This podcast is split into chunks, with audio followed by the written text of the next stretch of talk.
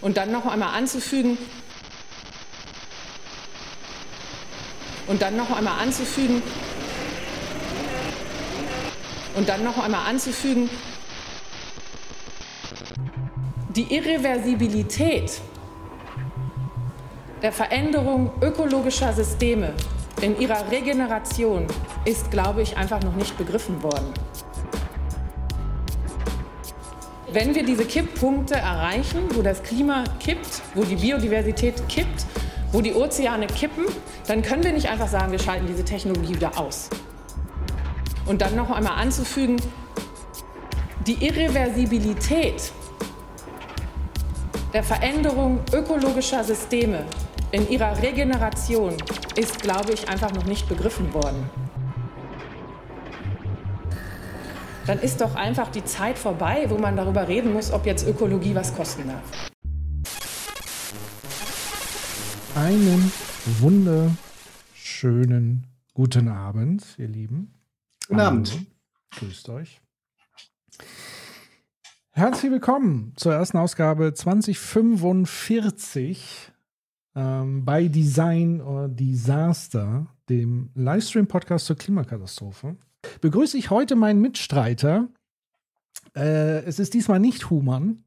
Es ist jemand anders, der aber mindestens genauso eloquent in seiner Thematik unterwegs ist. Es ist der liebe Jens Brodersen. Hallo Jens. Hallo Patrick, hallo Leute. Ja, vielen lieben Dank für die Begrüßung und die warmen Worte. Ja, ich bin schon gespannt auf heute Abend, denn wir haben uns ja einiges vorgenommen. Und der eine oder andere von euch oder die eine oder andere von euch äh, kennt Jens ja vielleicht schon aus dem Critical Infinity Podcast. Und zwar hat er uns da das ein oder andere Thema in Sachen Nachhaltigkeit näher gebracht. Äh, du wurdest sogar von einem unserer Critical Community Fans als der äh, Herr Drosten der Nachhaltigkeit beschrieben. Ja. Ich hoffe, das war auch äh, als Kompliment gedacht. Ich, ich nehme das mal so hin. Ähm, ich würde das selber so von mir nicht behaupten, aber ich freue mich trotzdem drüber. Genau, ihr Lieben im Chat. Ähm, ihr seid ja dabei und äh, wir, wir erzählen vielleicht erstmal ganz grob, was euch eigentlich in diesem Format so erwarten wird und wie ihr teilhaben könnt. Also neben der Tatsache, dass ihr zuschauen könnt, zuhören könnt. Wie immer gilt, ihr könnt im Chat aktiv sein. Wenn ihr Fragen an uns, an Jens vor allen Dingen habt, äh, stellt die Fragen gerne in den Chat. Äh, das zu jeder Zeit. Ich werde die Fragen ähm, zu gegebener Zeit dann auch Jens weitergeben, weil wir haben so einiges vorbereitet in dieser Sendung. Also es läuft so ein bisschen anders ab wie die anderen Critical Infinity Formate. Wir haben uns wirklich Rubriken überlegt. Also es ist wirklich eine Art Magazin, was wir hier ausprobieren.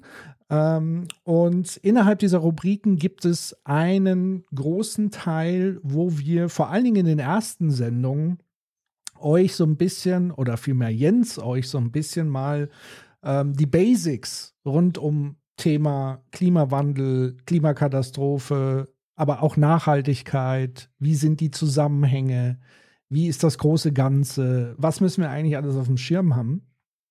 Das werden wir sozusagen in unserem Hauptschwerpunkt als Rubrik machen. Und dann haben wir noch vier weitere Rubriken, die ich an der Stelle aber gar nicht verraten möchte, sondern euch dann damit überraschen.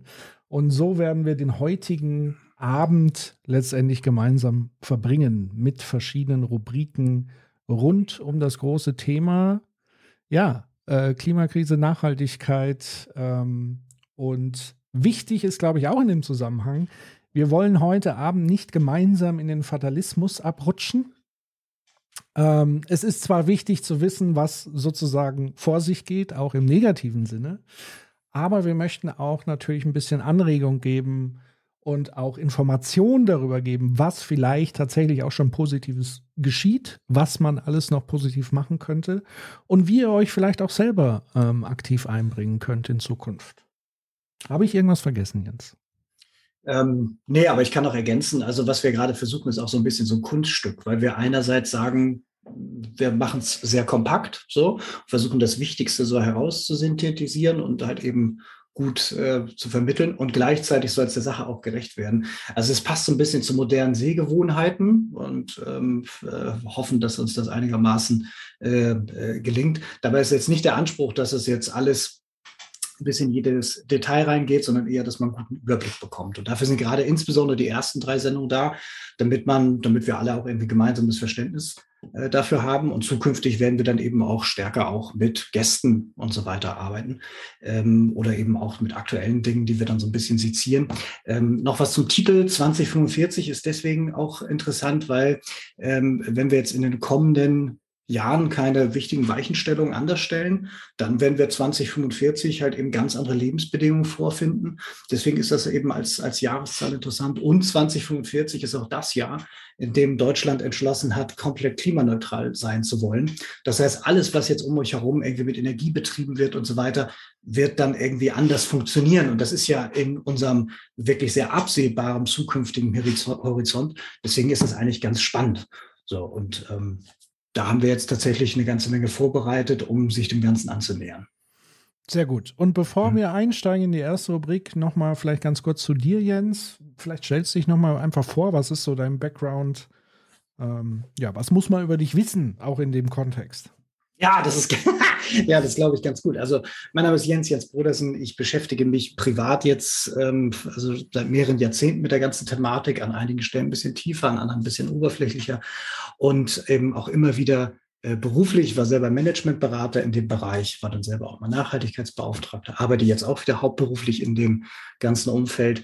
Und das treibt mich sehr um aus verschiedenen Motivationsgründen und das begeistert mich auch sehr, das ganze Thema und teilweise frustriert es auch. Es ist so ein bisschen auch so eine, eine Hassliebe damit. Das heißt, ich kann mich da auch ähm, beim Erzählen auch sehr begeistern und so weiter. Also äh, bloß nicht äh, irgendwie äh, verschreckt sein. So, ähm, was mein äh, Wissenshorizont angeht. Also ich glaube, jeder, der behaupten würde, das Hyperobjekt Nachhaltigkeit, also Objekte, die so groß sind, dass man im Prinzip mehrere Disziplinen braucht, um es wirklich komplett so zu verstehen und zu durchdringen.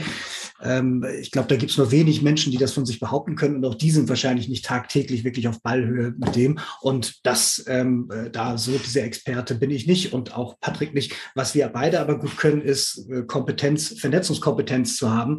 Das heißt also einerseits an einigen Stellen halt eben über Prozesse oder eben auch tatsächliche äh, Zustände halt irgendwie ein Verständnis zu haben und gleichzeitig die richtigen Experten zusammenzubringen, damit am Ende was Gutes dabei rauskommt. Und das alles versuchen wir quasi hier. Genau. Sehr gut. Vielleicht sage ich auch noch ein, zwei Sätze, was mich mit dem Thema äh, verbindet und was mich äh, da umtreibt. Ähm, tatsächlich glaube ich, die ersten Berührungspunkte zum Thema Nachhaltigkeit ist bei mir so, da hieß das noch Lohas-Bewegung. Sagt ihr das noch was? Lohas, ja, klar. das ist so ein klar. Akronym.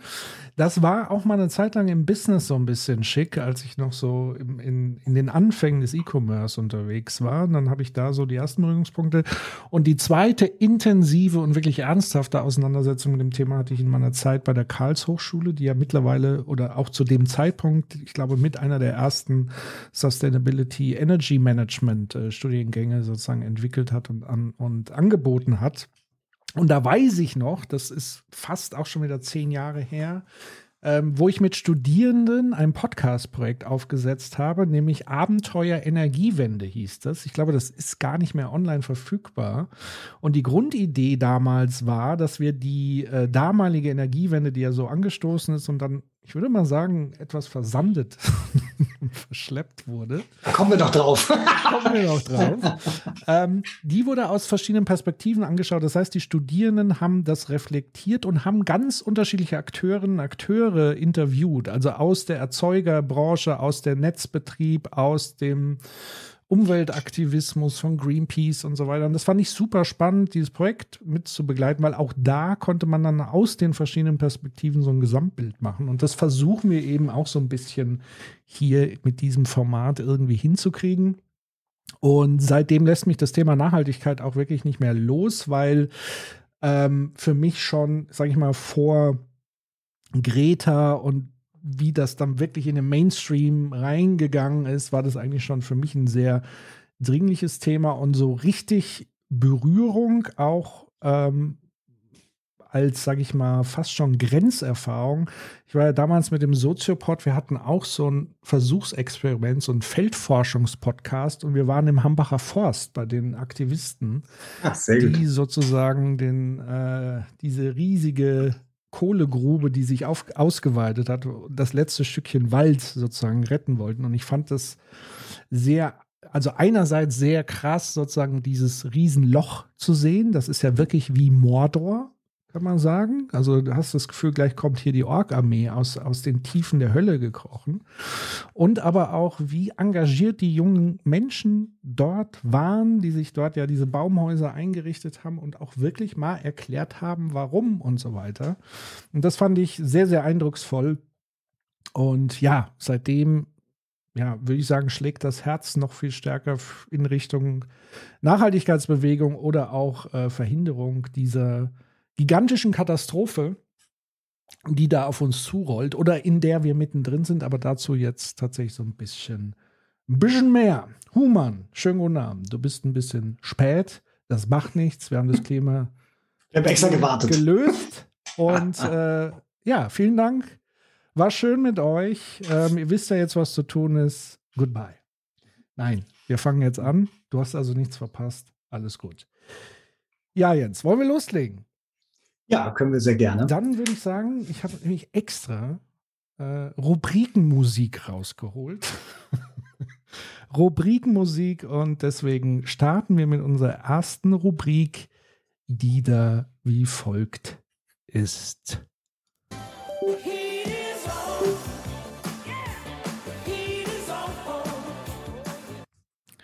The Heat is on. Ähm, mhm. Das wird sozusagen unsere Schwerpunktrubrik werden.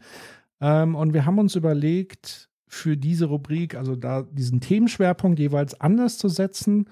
Und wir haben gedacht, es wäre vielleicht sinnvoller für uns alle, wenn wir mal so einen Grundüberblick haben. Was ist eigentlich Stand der Dinge? Ähm, und deswegen hat Jens dankenswerterweise mal ja so eine kleine Präsentation, wenn man so sagen will, vorbereitet und so eine kleine Einführung uns geben wird, damit wir mal so ein paar Grundbegriffe und Zusammenhänge zum Thema Nachhaltigkeit, Klimakrise und so weiter uns verschaffen können. Ich würde sagen, ich übergebe einfach mal direkt an dich und an euch letztendlich, wenn ihr Fragen habt dazu, gerne in den Chat, gerne mit Fragedoppelpunkt davor, dann kann ich das besser einordnen und äh, ich würde dann an geeigneten Stellen an Jens diese Fragen stellen. So, ich übergebe jetzt. Super, Dankeschön. Ja, ähm, also genau, haltet mich auf, weil ich fange jetzt an und das wird jetzt ein Tour de Force.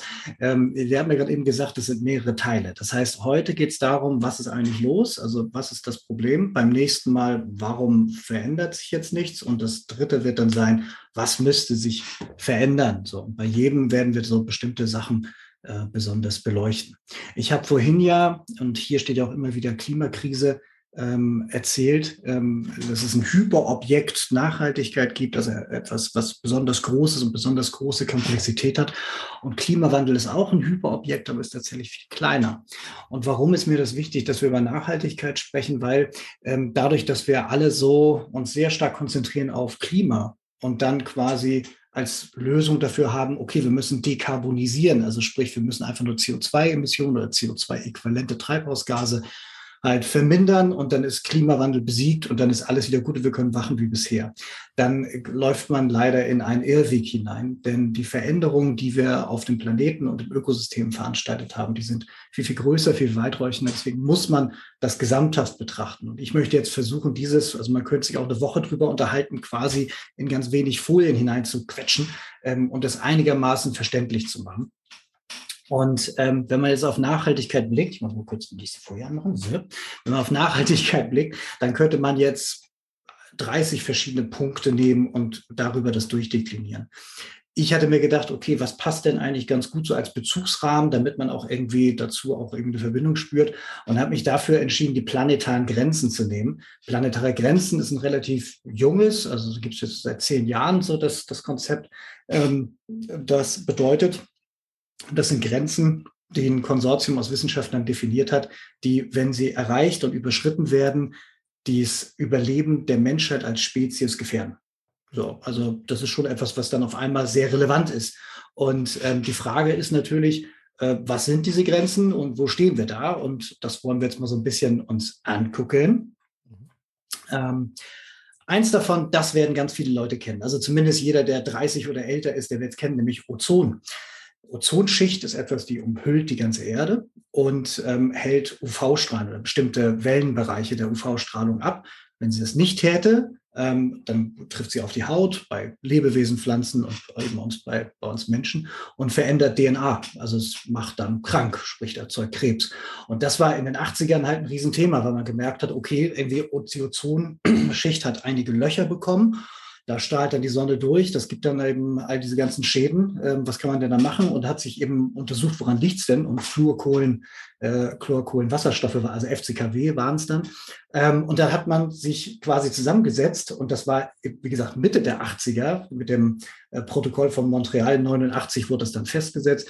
Also sprich zur Zeit, wo es auch noch den Kalten Krieg so gab und die Blöcke, hat man sich zusammengesetzt und gesagt, das müssen wir jetzt bekämpfen und hat sich dann dafür entschieden, dieses diese, diese Stoffe halt eben zu verbieten, was dazu führt, dass seitdem die Ozonschicht sich wiederholt. Und das ist deswegen so ein schönes Bild, weil es einerseits zeigt, dass wenn die Staatengemeinschaft sich einig ist und man sagt, okay, hier muss sich was ändern, dann geht es ja. So. ja.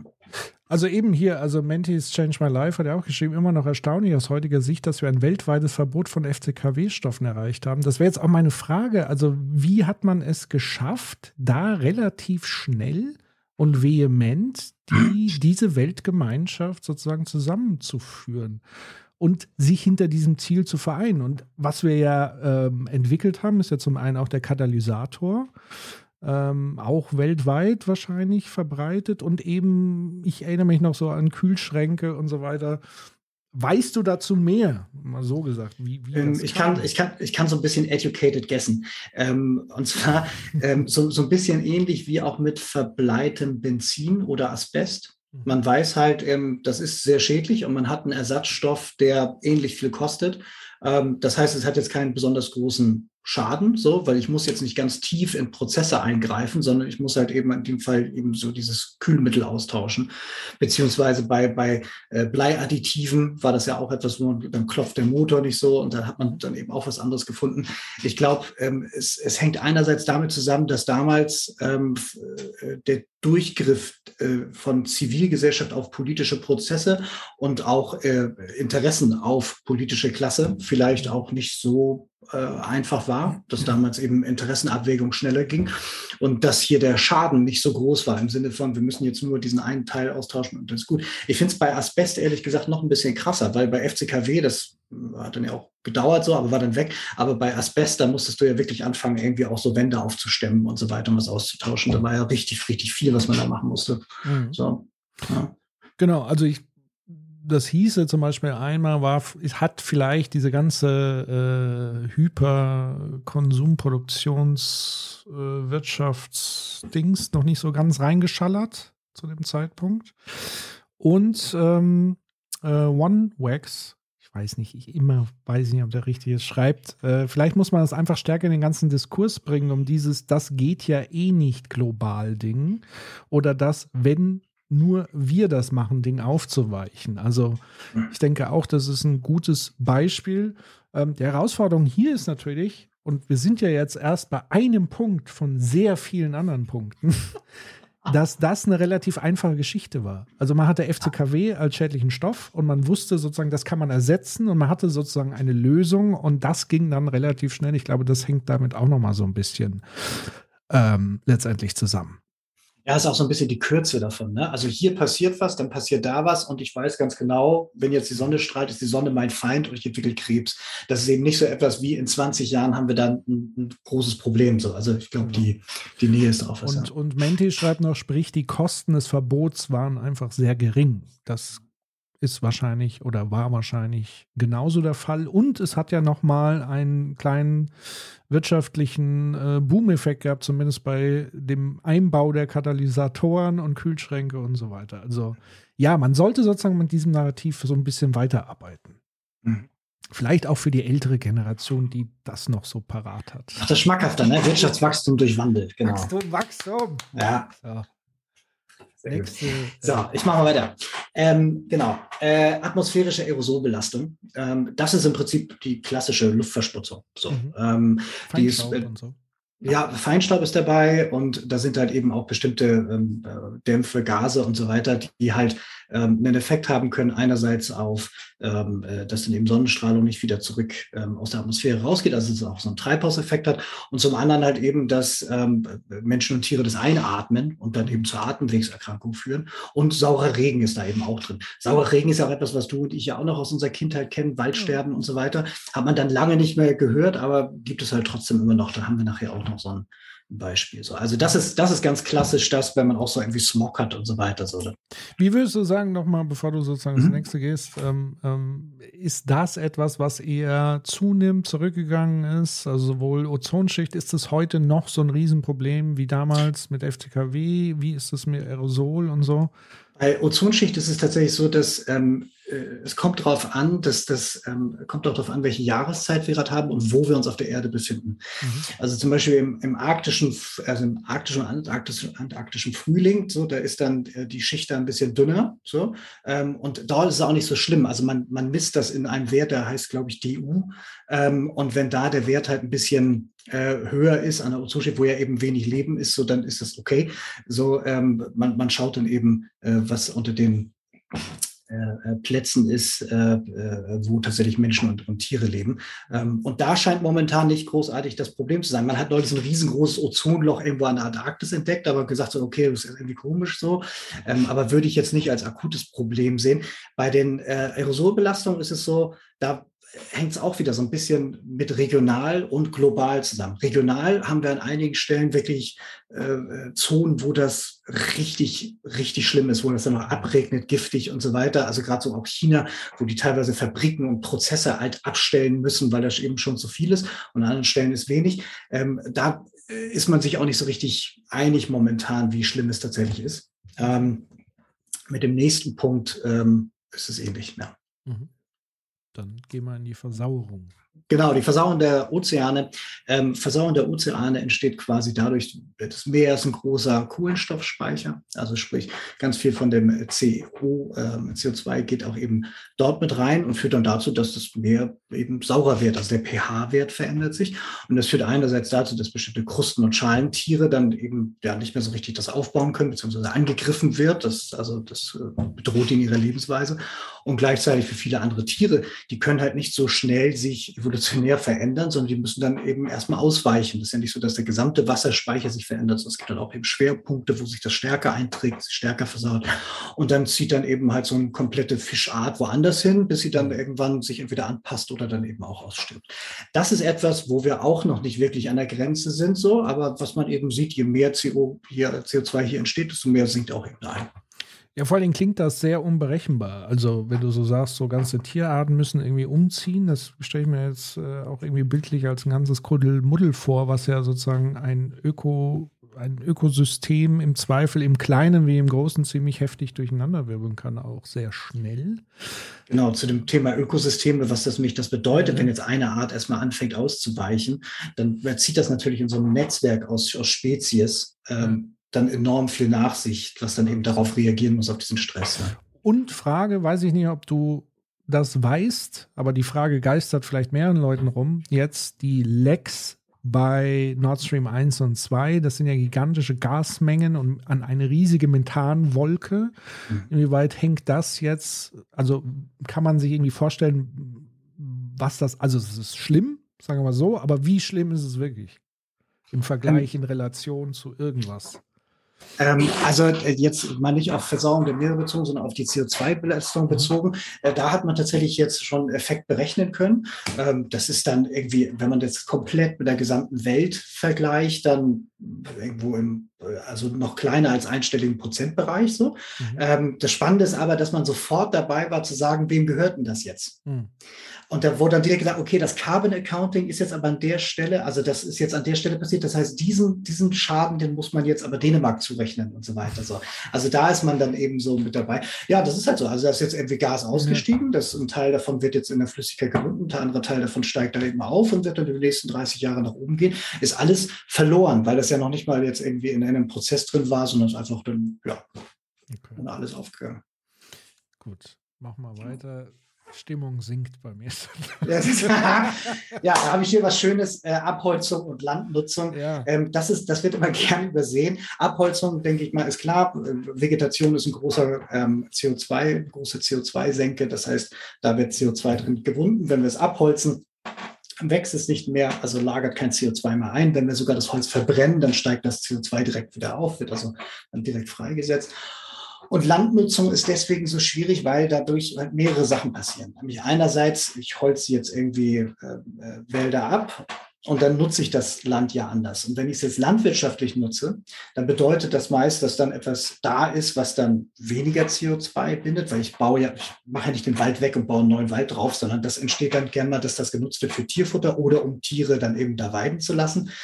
Beides hat halt eben wieder einen negativen CO2-Effekt, also im Sinne von mehr äh, Emissionen. Oder, oder ich baue eine Straße drauf.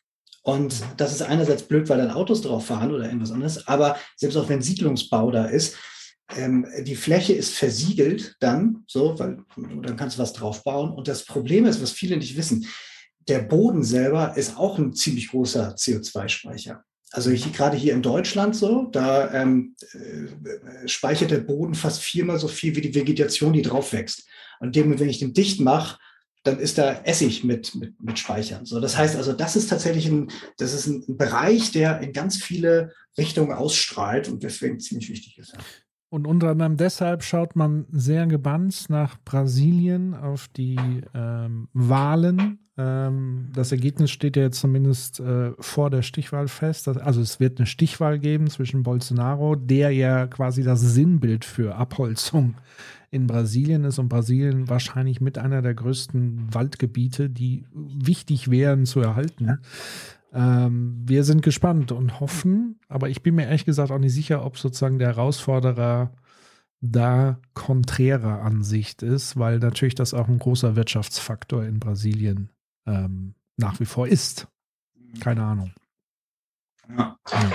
Wir werden sehen. So, gehen wir weiter. Und zwar biogeochemische Kreisläufe. Total geiles Wort. Also das, man verliest sich dann immer automatisch, wenn man das irgendwo sieht. Bevor ähm, du reingehst, noch ganz kurz. Ja, bitte. Äh, Zinoberette schreibt noch, aus trockengelegten Moore in Deutschland tritt dann jährlich ein Vielfaches an CO2-Äquivalenten aus ca. 52 Millionen Tonnen bezieht sich, glaube ich, auf die Info von Mentis, der geschrieben hat, die Lecks der Pipelines Nord Stream 1 und 2 führen nach Berechnung des Umweltbundesamtes zu 7,5 Millionen Tonnen CO2. Genau, also ähm, Menti schreibt da noch 4 Promille Humusanteil im Boden und wir hätten die Klimakrise gelöst. Was ist eigentlich aus dieser Initiative geworden? Aber das fragen wir vielleicht später. Ja, das also auch diese ganze Sache von wegen, wollen wir noch Torf verwenden und so. Das, also da gab es auch so ein paar interessante Sachen, die wir vielleicht im nächsten, also genau. beim nächsten Mal besprechen können, weil das eben auch so in Richtung Politik geht. Einmal ganz kurz der Teil hier, äh, das meint Phosphor und Stickstoff. Äh, beides sind Prozesse, die halt ganz normal in der Natur vorkommen, deswegen auch Kreisläufe sind, aber eben auch in der chemischen Industrie stattfinden und auch eben in der Landwirtschaft. Jetzt klingt das erstmal ungefährlich. Das hat aber, wenn das jetzt bestimmte Grenzen erreicht, dann zwei Wirkungen. Nämlich Phosphor führt dazu, dass in den in, in Flüssen und Meeren ähm, es zu äh, zu ähm, Sauerstoffabbau kommt. Das heißt also, so, was da drin lebt, hat nichts mehr zu atmen. So. Ähm, und bei Stickstoff ist das ganz spannend, weil Stickstoff ist etwas, was sehr stark als Dünger eben eingesetzt wird in der Landwirtschaft und dann eben äh, durch diese landwirtschaftlichen Prozesse ähm, dann irgendwann auch als Flüssigkeit äh, in unser Grundwasser und auch unser Trinkwasser kommt. Ähm, und dieses Nitrat, das äh, nehmen wir dann eben auf ähm, als eben Flüssigkeit, weil das eben nicht immer sauber herausgefiltert werden kann. Und äh, das zerfällt dann im Körper in zwei Stoffe, nämlich einerseits in Nitrit und zum anderen als äh, Nitrosalmine. Und das eine ist eben giftig und das andere ist krebserregend. Und das sind Dinge, die einfach passieren. Und wenn wir ja hier uns gerade die planetaren Grenzen angucken, dann ist halt eine Höhe, also ein großer Anstieg davon sehr gefährlich, weil das eben auch nicht ohne weiteres dann aus der aus den Kreisläufen verschwindet. Das heißt, das wird sich dann weiter dann äh, so durchziehen mhm. und uns dann langsam vergiften und die Meere eben auch. Ähm, Oniva hat noch eine Frage zum Thema Ozean und Meere. Äh, er schreibt, habe mal gesehen, dass Schleppfischnetze oder wie die heißen, den Meeresboden vernichten und der Meeresboden wohl mehr CO2 bindet als Wälder. Stimmt das? Boah, Ähm, also ich habe mir ja so, ich bin jemand, der dann irgendwie sagt so, ähm, ja, nein und das nicht genau weiß und an der Stelle weiß ich es nicht mhm. genau, müssen wir mal nachgucken. Genau, so. er empfiehlt in dem Zusammenhang, er hat es gesehen in der Doku Seaspiracy. Mhm. mit dem Meeresboden. Wir, wir, wir, checken das mal nach fürs nächste Mal und greifen das dann nochmal auf. Oder Sehr ihr gut. recherchiert es parallel, äh, ihr fleißigen Bienchen im Chat. Mhm. Und dann äh, können wir das nochmal nachtragen. Okay, weiter geht's. Sehr gut. So, ähm, Süßwasser. Süßwasser, total spannend. Ähm, äh, wir haben ja relativ viel Wasser auf dem Planeten, aber das, was jetzt irgendwie Pflanzen, Menschen, Tiere und so weiter aufnehmen können, ist halt eben Süßwasser. Und Süßwasser gibt es halt nur zweieinhalb Prozent allen Wassers ist Süßwasser. Und ähm, es läuft halt eben auch in Kreisläufen. Das heißt, man unterscheidet zwei Wasserarten. Das grüne Wasser, das ist das, was im Boden und im Bodenfeuchte drin ist. Und das blaue Wasser, das ist eben Oberflächenwasser, also sprich und dem Grundwasser. Das sind zum Beispiel Flüsse und Seen und dergleichen. Und ähm, wenn jetzt so ein Fluss zum Beispiel entspringt aus einer Quelle oder meinetwegen aus einem Gletscher und dann läuft er halt eben Richtung See, dann äh, sorgt es eben dafür, dass äh, durch, die, äh, durch äh, die Fließgeschwindigkeit und durch Wetter und so weiter, dass sich eben einträgt in, die, in, das, in das Gebiet drumherum. Und ähm, Grundwasser ist halt eben Wasser, das jetzt erstmal so noch da ist und sich dann eben teilweise auch wieder auffüllt durch Wetter. Was passiert jetzt allerdings, wenn es jetzt irgendwie an einigen Stellen halt eben heißer wird oder man Süßwasser sehr stark verbraucht, dann wird es eben schwieriger, dass diese Kreisläufe noch bestehen. Beispielsweise, wenn der Gletscher alle ist oder die, ähm, die ähm, Quelle versiegt, fließt halt eben weniger Wasser, irgendwann kein Wasser mehr. So, und dann fällt das eben aus und dann kommt es eben zur schrittweisen Versteppung. Und das ist genau der Prozess, den wir jetzt die letzten 50 Jahre beobachten können, in der unsere Wüsten um 40 Prozent gewachsen sind. Das ist halt ähm, ein Prozess, der genau so dann entsteht. Wer jetzt heute sich erinnert an den Sommer, noch vor sieben Wochen so rein. Ne? Sonst immer riesig breiter Fluss, an einigen Stellen dann wirklich trocken gelaufen. Das ist äh, genau das, was wir da sehen. Wenn ich jetzt Frank Thelen wäre, würde ich ja mhm. sagen, was ist denn das Problem? Wir haben doch ganz viel Salzwasser, das können wir doch einfach abkochen und dann haben wir doch wieder Trinkwasser. Mhm.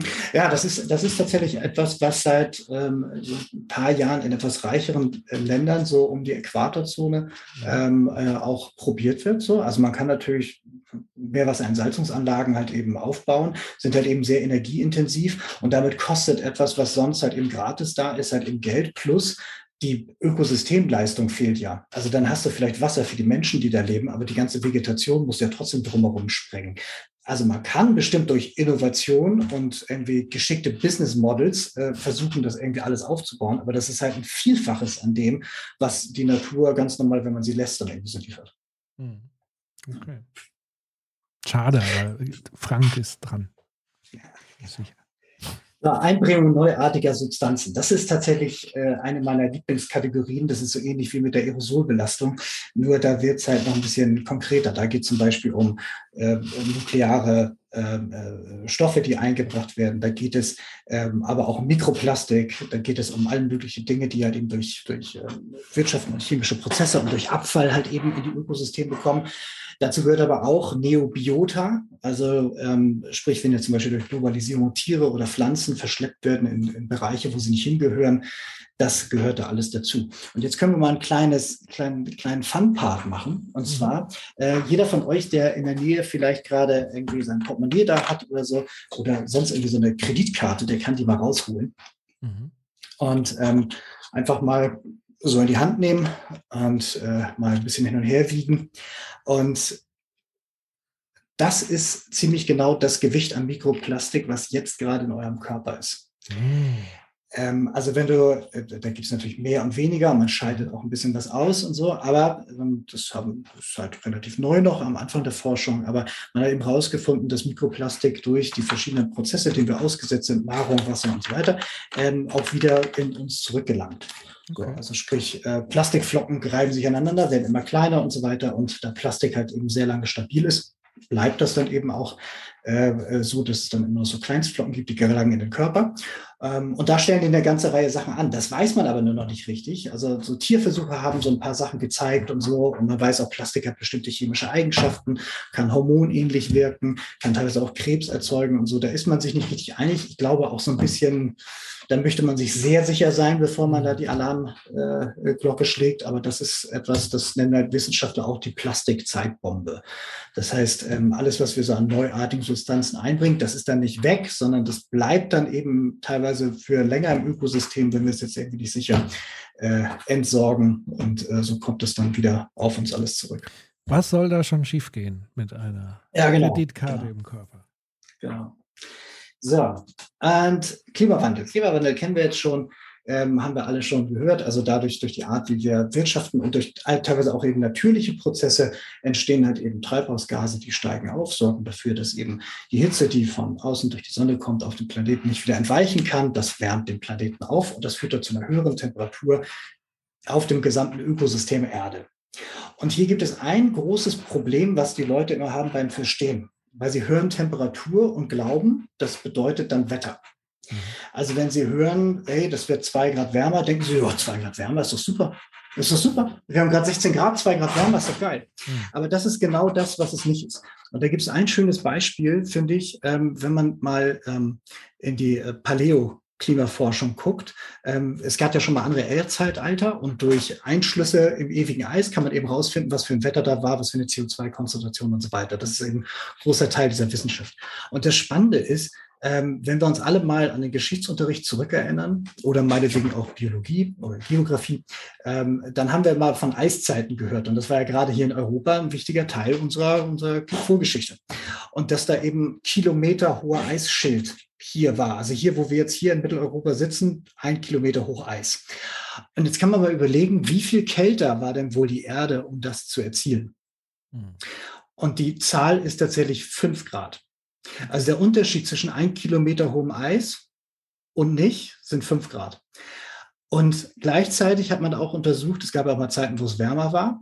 Bei Fluss plus vier Grad hat man in der arktischen Zone, ähm, also oben am, am Nordpol, ähm, äh, äh, Krokodile gehabt. Hm. Und, und man hat da eben auch Pflanzen gefunden, die zu der Zeit dort gewachsen sind. Also es ist wirklich spannend zu sehen, was für einen Unterschied diese paar Grad machen, weil eben diese paar Grad im System eben andere Auswirkungen oder größere Auswirkungen auf das Wetter haben. Und das, äh, weil das eben beides mit Grad zu tun hat und so weiter, so fängt man an, das irgendwie durcheinander zu werfen. Das, das ist ja auch ein beliebter Trick. Also da spielen dann eben auch Leute, die Interessen vertreten, dass sich nichts ändert, dann spielen die auch bewusst damit. Und dann kommt dann irgendwie der Senator mit dem Schneeball halt in den Kongress und sagt, so, es schneit, es kann ja keinen Klimawandel geben. Mhm. So, aber das hat damit nichts zu tun. Und was mir immer ganz gut hilft bei diesem Bild der feinen Gradunterschiede, ist ja die eigene Körpertemperatur. Also quasi von Normallevel zu ab wann sterben wir. Und das sind wenige Grad einfach. Also ab, ich glaube, 42 Grad ist Feierabend. Ähm, und wir laufen sozusagen kontinuierlich so bei 36, 6, vielleicht 37 manche, je nachdem, oder ein bisschen kälter. Das heißt, wir haben ja auch gerade mal, wenn überhaupt, wenn es hochkommt, so 4, 5 Grad. Ähm, und das heißt auch irgendwann, wenn sozusagen die Außentemperatur so hoch ist, kriegt unser Körper das überhaupt nicht mehr geregelt. Das ist ja auch der Grund, warum wir so fertig sind, auf der Couch rumliegen, äh, wenn wir wieder Hitzewellen haben. Ja. Ähm, Univar schreibt noch, weiß nicht, ob du das weißt, äh, er fragt, ist äh, zum Thema Plastik. Ist Bioplastik eine realistische Lösungsoption, was Plastik betrifft, oder eher weniger schlimm? Also ich glaube, dieses, also die, die, die Frage ist berechtigt. Ähm, ich, ich, glaube, man muss eher systemisch daran gehen. Ich glaube, man muss ganz anders darüber nachdenken. Diese Art von, wie wir Overconsumption haben, mhm. ähm, äh, müssen wir generell überlegen, weil selbst wenn wir jetzt das schaffen, irgendwie äh, Plastik oder einen Werkstoff zu haben, der in sich selber zerfällt, ähm, lösen, lösen wir damit halt eben andere Probleme trotzdem immer noch aus. Also du hast dann vielleicht weniger, dass du dann irgendwie so ewige Chemikalien hast und so weiter, die so rum liegen, aber ähm, äh, trotzdem das systemische Problem äh, lehrt sich, erklärt sich mit. Da kommen wir aber nochmal drauf, ähm, also unbedingt nochmal dran erinnern, ähm, weil da haben wir wahrscheinlich bald noch ein ähnliches Beispiel, über das wir sprechen. Also ich kann hier mal so ein kleines Zwischenfazit von mir, also ich weiß, es kommt ja noch ein Punkt, aber so als kleine Gefühlszwischeneinlage. Ich habe so das Gefühl, wenn ich all das höre, wir dürften auch eigentlich Tag ein, Tag aus nichts mehr anderes machen, als uns als Menschen zu überlegen, wie wir diese mannigfaltigen Probleme sehr, sehr schnell lösen. Also mit was wir mhm. uns sonst so alles beschäftigen. Also das zeigt ja für mich eher, es gibt noch 0,0 Problembewusstsein. 0,0 Problembewusstsein. Also ja, oder so. höheren politischen, also klar, viele Leute ja, mhm. aber entscheidende Leute nein. Mhm. Äh, ganz genau. Also das ist ungefähr so, als würden wir jetzt tatsächlich den sprichwörtlichen Kometen haben, der auf die Erde zu passt. Ähm, oder meinetwegen halt irgendwie zum Beispiel eine globale Pandemie. Oh. Also immer dann, wenn wir uns versammeln können hinter einem Ding so, dann sind wir ja durchaus in der Lage, das irgendwie zu regeln. Und hier haben wir jede Menge Dinge so, aber wir sind noch nicht wirklich an dem Punkt, dass wir sagen, wir müssen was tun. Und ich glaube, das hängt so ein bisschen mit dem zusammen, was gleich noch kommt, ähm, weil vielen, weil das eben sehr abstrakt ist und viele glauben halt, irgendwie hat mit mir nichts zu tun und auch mit der nächsten Generation nicht, ist ja egal. Hm. Okay. Letztes, glaube ich. Ne? So, und der letzte Punkt, Biodiversität. Und das ist, äh, ja, da werden wir uns heute ein bisschen mehr mit beschäftigen. Mhm. Biodiversität bedeutet halt eben ähm, die Vielfalt ähm, äh, von Arten im Bereich halt in Pflanzen und äh, Tieren und so weiter. Und ähm, da, man kann eben messen, wie schnell die unter sonst gleichen Bedingungen aussterben würden. So, da kann man eben historisch kann man das nachlesen und so ist die, die, die sogenannte natürliche Aussterberate.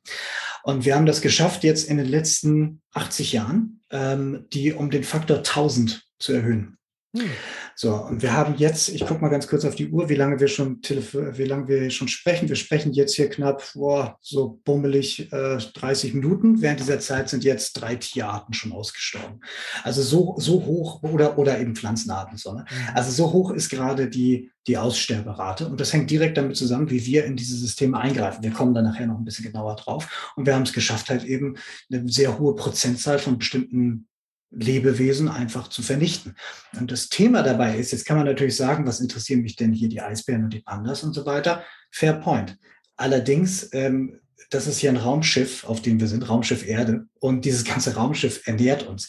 Und die Komplexität der Zusammenhänge, ähm, wie diese Ökosysteme funktionieren, ineinandergreifen und vor allen Dingen, wie wir davon abhängig sind, das haben viele noch nicht verstanden. Da kann man ja auch keinen Vorwurf von machen, weil das jetzt auch nichts, was man in der Schule lernt. Und viel hat man erst in den letzten Jahrzehnten wirklich gelernt.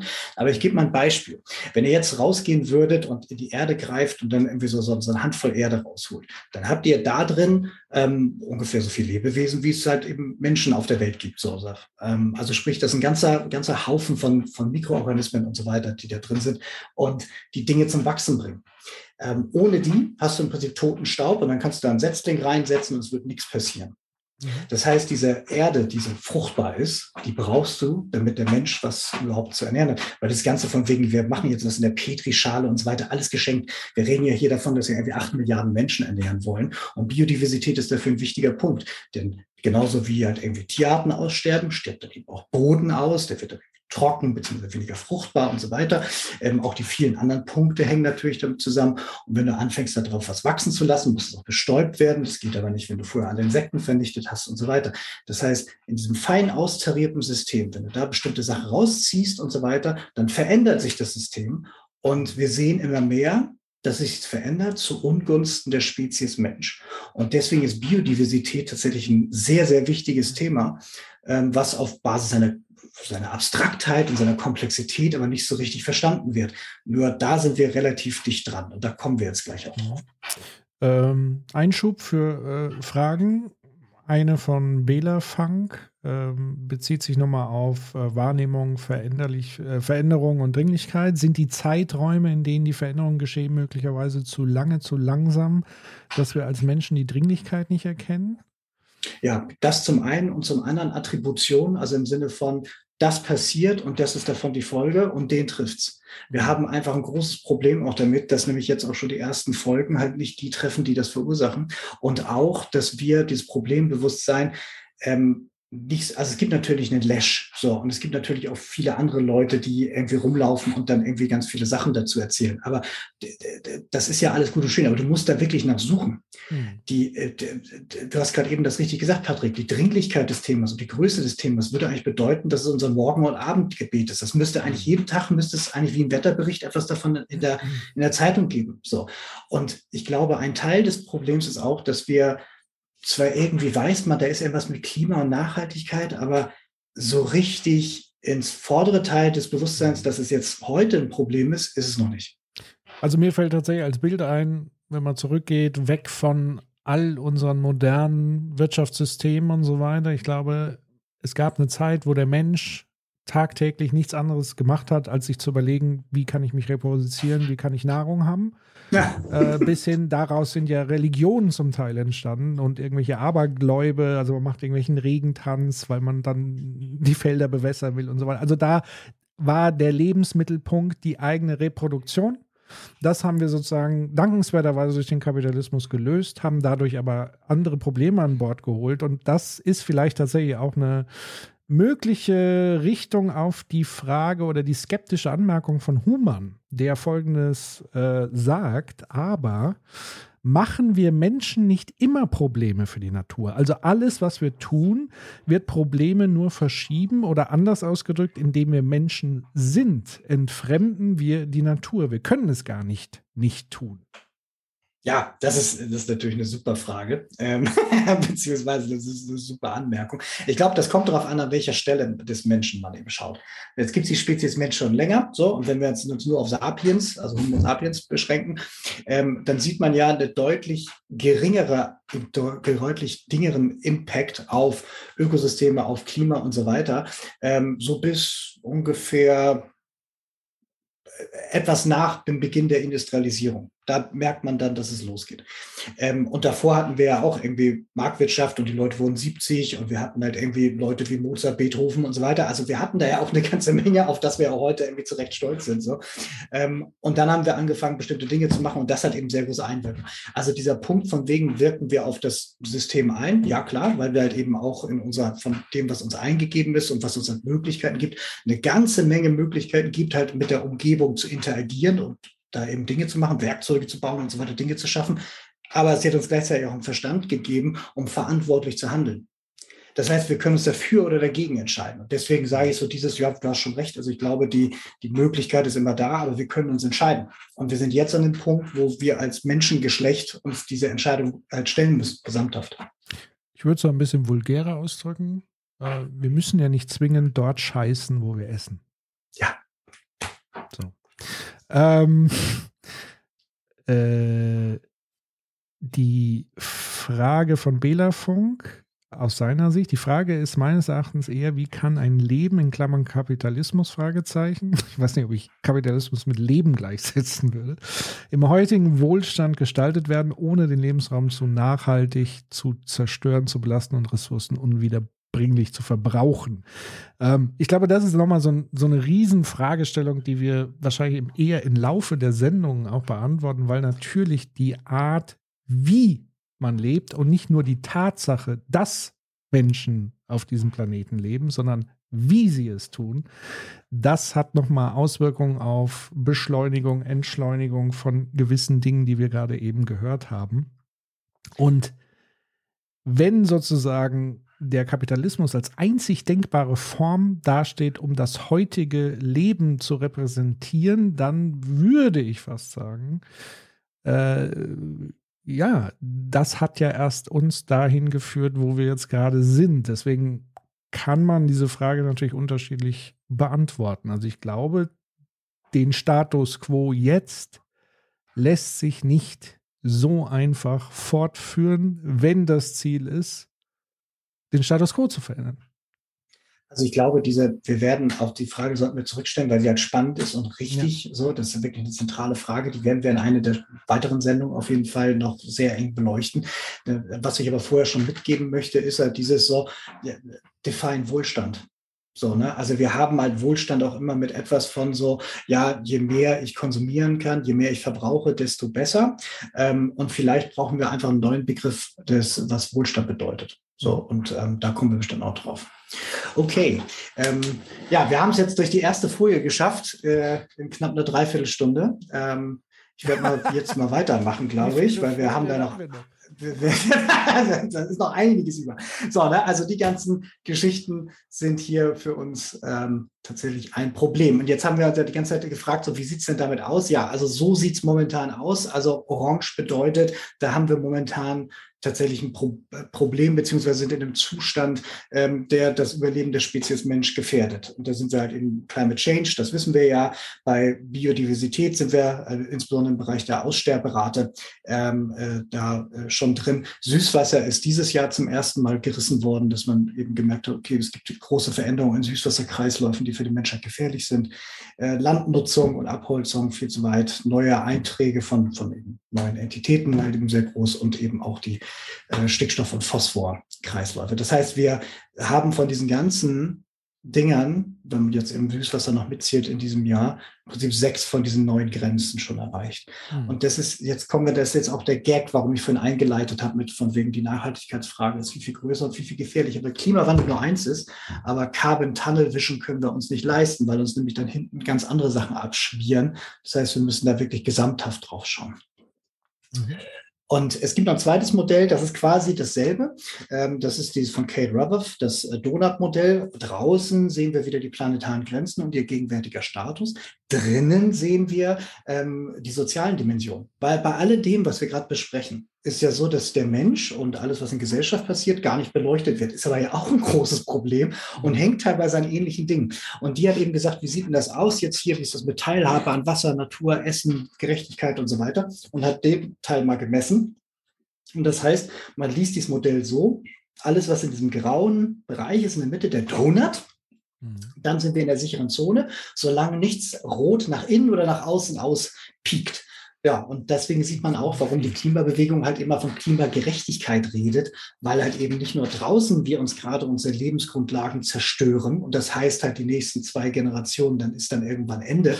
Und unten äh, sehen wir dann auch, währenddessen tun wir uns auch gegenseitig sehr weh. Das heißt, wir müssen uns jetzt wirklich mit diesen zentralen Zivilisationsfragen auseinandersetzen.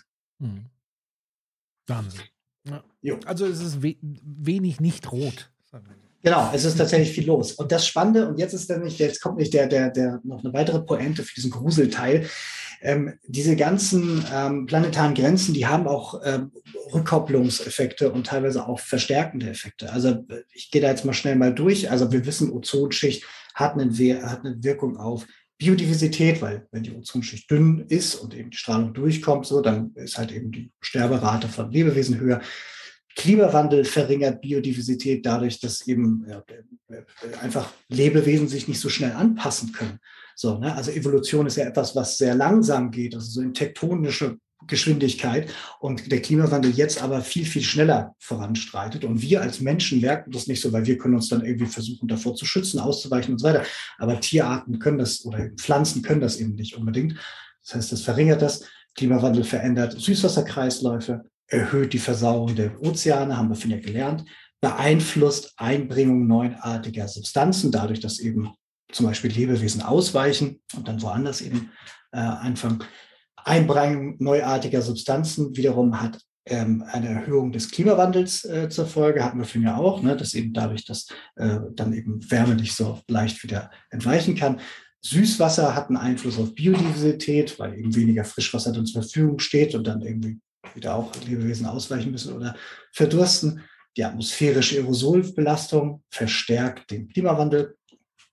Ähm, dann atmosphärische Aerosolbelastung verringert auch die Biodiversität, ähm, dadurch, dass eben äh, saurer Regen oder eben Atemwegserkrankungen da einen negativen Effekt haben. Versauerung der Meere führt zum Sterben von Meeresbewohnern. Was übrigens kurzer Einschub ganz spannend ist, ähm, vielen Leuten ist das gar nicht klar, mir auch nicht gewesen lange. Ähm, nämlich, ich bin jetzt selber, obwohl ich von der Küste komme, jetzt kein besonders großer Fischesser, aber es gibt halt eben ganze Landstriche, ganze Länder, die leben quasi fast nur aus dem Meer. So, ne, also geschätzt sind so 20 Prozent der Welt ähm, ernährt sich aus dem Meer. Ähm, das heißt, wenn das jetzt erstmal großflächig halt äh, abstirbt, nicht mehr zur Verfügung steht, überfischt ist und so weiter, dann kannst du erstmal zusehen, wie du irgendwie so ja, 1,4 Milliarden Menschen ernährst. Das ist also schon echt ein Thema. Äh, biogeochemische Kreisläufe haben einen Einfluss auf Biodiversität, weil wir gelernt haben, äh, dass es dazu führt, dass Ozeane, ähm, äh, da, da, dass eben äh, Lebewesen in Ozeanen sterben. Die Abholzung und Landnutzungsveränderung führt dazu, dass neuartige, also dass äh, neuartige Substanzen äh, entstehen dadurch, dass Tiere und Lebewesen ausweichen müssen. Ähm, wo haben wir es jetzt? Moment, ich habe ja immer verklickt. Warte, warte. So. Genau, genau, genau. Was äh, auch spannend ist, dadurch, dass ähm, dadurch Lebensräume halt eben ausfallen. So, also ich mache einen Wald weg, stelle Häuser drauf, dann können die Tiere, die davor gelebt haben und auch die Pflanzen, da nicht weiter leben. Das heißt, es hat einen negativen Einfluss auf Biodiversität. Ähm, es verstärkt auch gleichzeitig Klimawandel, weil dadurch halt eben wichtige Kohlenstoffsenken ausfallen. Und es verändert auch Flussläufe, beziehungsweise häufig werden dann Flüsse auch begradigt, damit sie dann irgendwie besser reinpassen. Ähm, und ähm, wenn Boden versiegelt ist, kann man eben auch kein Wasser mehr speichern. Es verändert gleichzeitig auch biogeochemische Kreisläufe. Und was wir als letztes noch haben, der Klimawandel löst eben Kippelemente aus, dazu kommen wir später. Mein Gist ist, Biodiversität müsste man größer schreiben. Deswegen habe ich es jetzt größer geschrieben. Ähm, was wir hier also sehen ist, wir ähm, haben jetzt gelernt, okay, außer Klimawandel gibt es halt eben noch planetare Grenzen. Die sind also für unser Überleben sehr, sehr wichtig, entscheidend. Und irgendwie viele dieser planetaren Grenzen äh, spielen eben in Biodiversität zurück. Und Biodiversität ist für unser eigenes Überleben wichtig. So. Ja, da sieht man halt, nicht nur was mit was zusammenhängt, sondern wie sich so eine Dynamik letztendlich ähm, selbst verstärken kann. Ja. Ähm, das ist ja so ein bisschen, und das fällt Menschen ja schwer, das ist ja ähnlich, diese Erfahrung haben wir gemacht bei der Pandemie, dieses exponentielle Denken, das können Menschen in der Regel nicht so gut. Ähm, und das hat so einen ähnlichen Effekt auf uns, glaube ich. Dass, wenn man das einmal so erklärt, wie du es wunderbar erklärt hast, dann ist das klar, aber es ist auch sofort wieder weg und auch gar nicht in dieser Dimension wirklich vorstellbar und was das auch an Dynamik und so weiter sagt. Ja, ja, das ist es. Und ähm, deswegen müsste man eigentlich von, also das sagt man teilweise auch den Twin Crises sprechen. Also Senckenberg Gesellschaft zum Beispiel sagt das und den, einige größere Nichtregierungsorganisationen sprechen eigentlich auch nur noch von Twin Crises, obwohl ich diesen Begriff ehrlich gesagt seit der Finanzkrise nicht mehr begegnet bin. So, ne? Also das ist auch wieder etwas von so, dass so, so ein, ähm, äh, dass Biodiversität so ein großes Thema ist und auch so gefährlich ist, also für unser Überleben auch so gefährlich ist, dass es etwas oh, dem begegnet man jetzt im Diskurs eigentlich kaum. Mhm. Das alle zwei Jahre mal den einen, der erzählt dann so, oh, übrigens hier ganz schwierig und so weiter.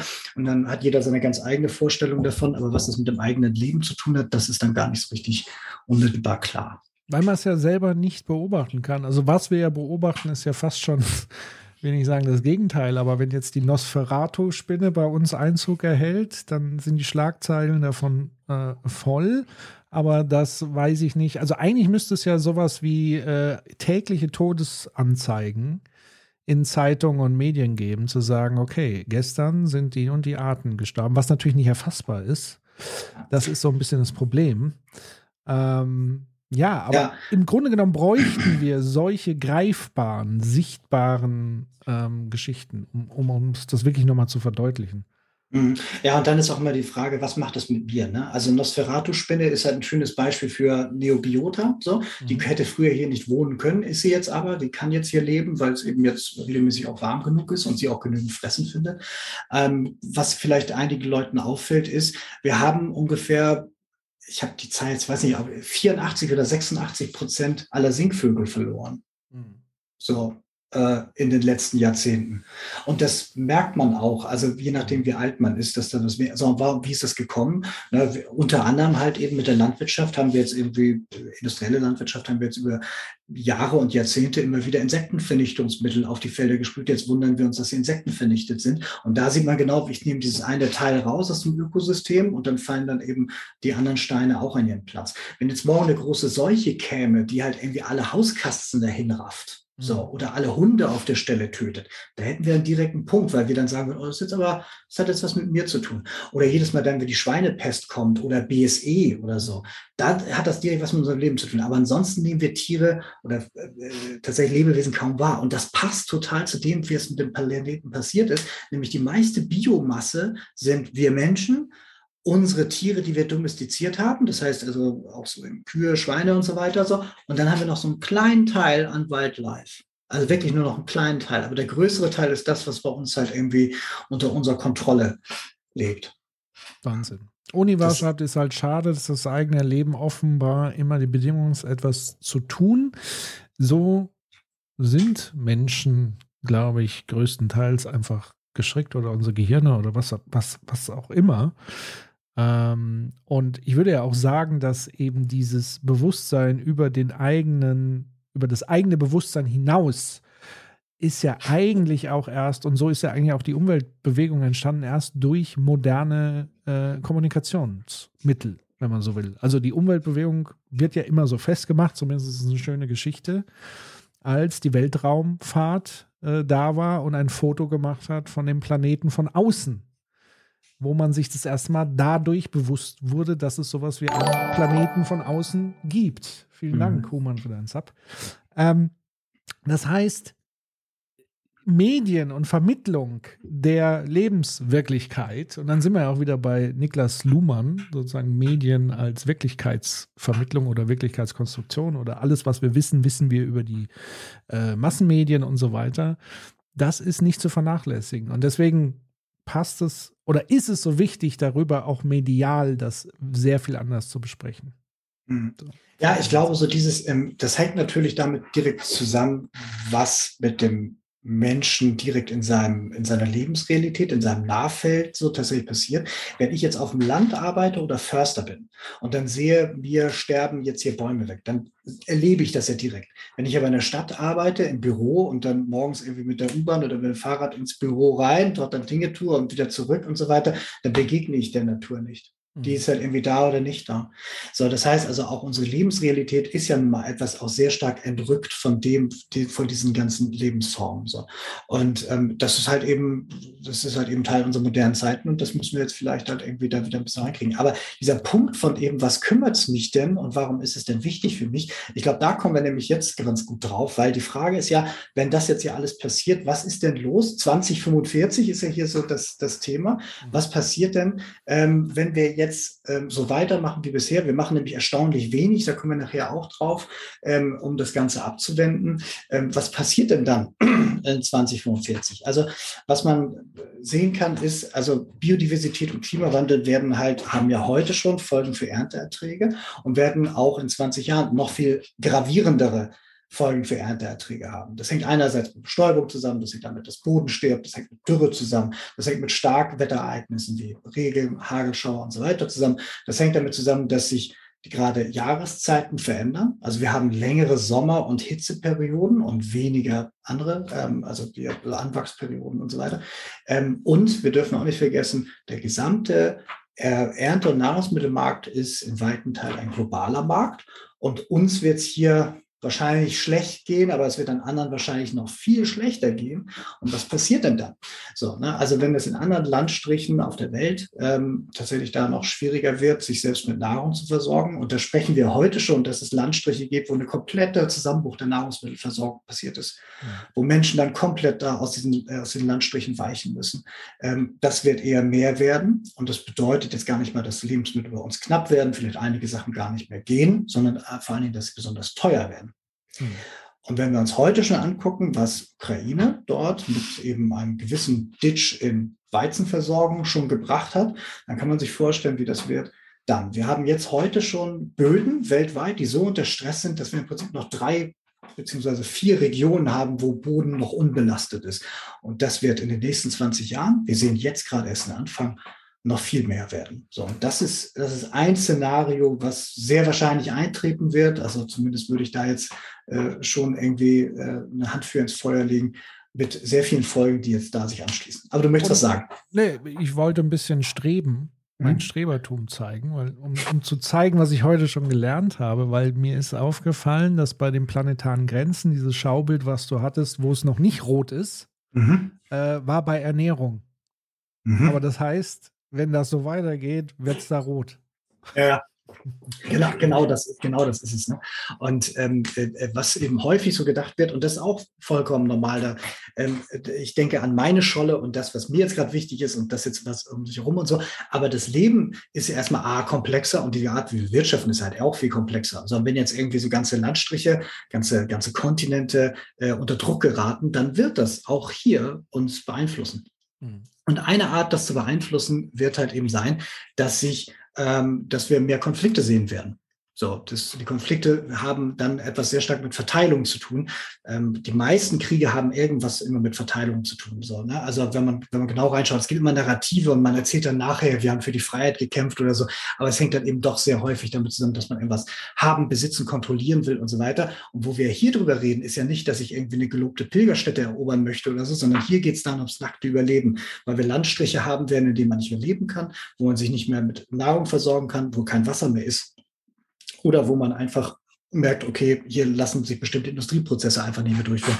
Und was machen denn, stellen wir uns jetzt mal vor, ähm, meinetwegen jetzt Indien oder China. China hat dieses Jahr eine der schlimmsten Hitzekatastrophen, die man im Mensch, äh, menschlichen Gedenken überhaupt hatte, erlebt. Stellen wir vor, das hast du jetzt irgendwie regelmäßig so, dann kommst du in Nahrungsmittelknappheit. Was passiert denn dann? Also, oder meinetwegen ärmere Länder, wenn wir jetzt auch im Nahen Osten schauen, das sind jetzt keine ärmeren Länder, aber die haben ja schon einen gewaltigen Teil von Leuten, die jetzt keine Scheichs sind ähm, und möglicherweise werden die sich dann irgendwann nicht mehr versorgen können. Was wird dann passieren? Naja, die werden sich ja nicht zum Sterben hinlegen, sondern die werden dann halt irgendwo mal schauen, okay, vielleicht kann ich irgendwo ähm, anders hin und dort meine Interessen durchsetzen. Dass man dann irgendwie drumherum irgendwas erfindet und so weiter, ist ja vollkommen klar so. Ähm, aber äh, das ist schon ein, ein wichtiger Punkt, ja. Hm. Noch eine Anmerkung aus dem Chat sind, also weil wir hier Deutschland 2045 als Szenario oder generell 2045 haben. Bela Fang sch schreibt, sind diese Datierungen auf 20 plus Jahre in, die, in, der Zukunft hilfreich? Die meisten können und möchten doch nicht so weit in die Zukunft planen und sehen. Ja, ja, ja. Und es suggeriert, dass in 20 Jahren ein Schalter umgelegt wird und dann ist plötzlich alles scheiße, aber vorher ist noch alles tutti. Ja, ähm, beantworte ich dir in fünf Minuten auf der nächsten Folie. Ja, Störung von Lieferketten. Mhm. Ähm, haben wir heute auch schon so eine, also ein bisschen Sand ins Getriebe, da reicht schon im Prinzip ein Containerschiff aus und schon hast du dann irgendwie sowas oder halt irgendwie eine Pandemie. Mhm. Ähm, äh, wenn du jetzt irgendwie Krieg hast und irgendwie Nahrungsmittelversorgungsknappheiten und so weiter, dann wirst du halt irgendwie auch gestörte Lieferketten haben. Und dieses ganze System, was wir aufgebaut haben, die Globalisierung, funktioniert ja so ein bisschen wie so ein Uhrwerk. So, und sobald an einer Stelle dann wirklich was ähm, Schwierigkeiten bekommt, dann hast du dann äh, direkt da einen langen Nachzug. Ne? Also wenn wir jetzt heute sowas haben wie Versorgungsschwierigkeiten mit bestimmten Halbleitern, mit Bäumen, mit bestimmten Nahrungsmitteln, ist halt echt, ist halt echt irre und das wird eher mehr werden. Ja. Mir fällt gerade nur so auf, scherzhafte Be Bemerkung. Human hat ja äh, fürs Büro so ein äh, Kapitalismus-Kunstwerk äh, sich geholt, so ein Geldschein und so weiter. Ich würde sagen, das wäre ein zweites mögliches Kunstwerk. Man druckt sich diese Grafik aus und schreibt Kapitalismus drüber. Schönes Sinnbild dafür irgendwie. Das stimmt, ja. Ja, just in time, ne? das äh, hat ja. irgendwo da seinen Anfang. Ja. Ähm, wir haben heute bereits große Umverteilungsthemen. Wir haben gerade eben im Domnat-Modell gesehen, dass wir auch viele na, noch nicht abgeräumte gesellschaftliche Themen haben. Ähm, ich vermute jetzt, unter sonst gleichen Bedingungen wird das eher schlimmer werden. Und wenn wir oben noch Krieg haben, wenn wir oben noch eine gestörte Wirtschaft haben, plus halt Ernährungskrise, dann werden wir auch sicherlich da mehr Spannungen darin haben ähm, auf das ganze Thema Ungleichheit, weil einige Leute dann immer noch sehr gut ausweichen können und viele mhm. andere eben nicht. und dann hast du eben das ganze Thema Demokratien, die dann instabil werden und so weiter. Das ist halt ja. Und wie wir bei den 29ern mhm. unter anderem gelernt haben, bauen sich ja jetzt manche Milliardäre. Ähm, ich glaube, es war ein ursprünglich ein Artikel von Douglas Rushkoff, ist ja auch so ein Innovator, digitaler Vordenker, der hat einen Artikel darüber geschrieben, weil er mal eingeladen wurde von diesen Milliardären ähm, zu einem Vortrag, den er eigentlich halten sollte. Und die haben ihn eigentlich immer nur panisch gefragt, was machen wir eigentlich, wenn Tag X kommt?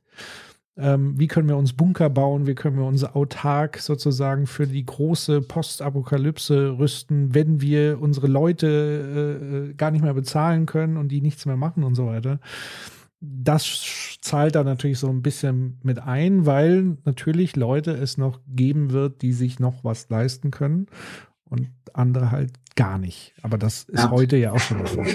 Genau, und das ist halt eben, also wir wissen ja, dass sie ja heute auch schon eine ganze Menge machen. Das geht einerseits in Richtung Privatstädte und andererseits halt eben große Landstriche und ehemalige Bunkeranlagen oder neue Bunkeranlagen. Das Geile ist dabei halt erstmal die Idee von, okay, da bin ich nachher der Einzige im Umkreis mit 100 Kilometern plus meine Kompanie an Sicherheitspersonal, die ich mir geholt habe, um die Horden abzuhalten, die versuchen hier einzudringen. Aber wie geil zu denken, dass dann Geld noch was wert ist oder dass deren Macht dann noch irgendwas wert ist. So, ne? Also, dass, dass, äh, wenn ein Zusammenbrechen der Gesellschaft äh, bevorsteht, dann zu glauben, dass man als Einziger, also das ist schon, schon sehr, sehr irre. Ähm, ja, aber da kommen wir auch noch zu. Und stell dir vor, Elon Musk ist dann ein einziger Nachbar. Ja, das ist großartig, genau. Hast du echt viel Bock drauf. So, dass irgendwie da, dann lieber keine Apokalypse. Nee, wenn ich mit Elon da sitzen muss, das du. Ja, ähm, äh, und dann, ähm, wir wissen ja gerade um die Äquatorzone herum wird, also genau, der Bauch der Erde, wird halt eben eine ganze Menge äh, los sein. Da leben unheimlich viele Menschen und gleichzeitig ist da auch das, wo eben Hitze ist, ähm, äh, am meisten los. Und gleichzeitig ist die Südhalbkugel ohnehin schon seit Jahren auf, ähm, für äh, das Wirtschaftswachstum der Nordhalbkugel ausgebeutet worden. Ähm, wir sehen jetzt schon Migrationsbewegung und das wird sich eher noch deutlich vergrößern.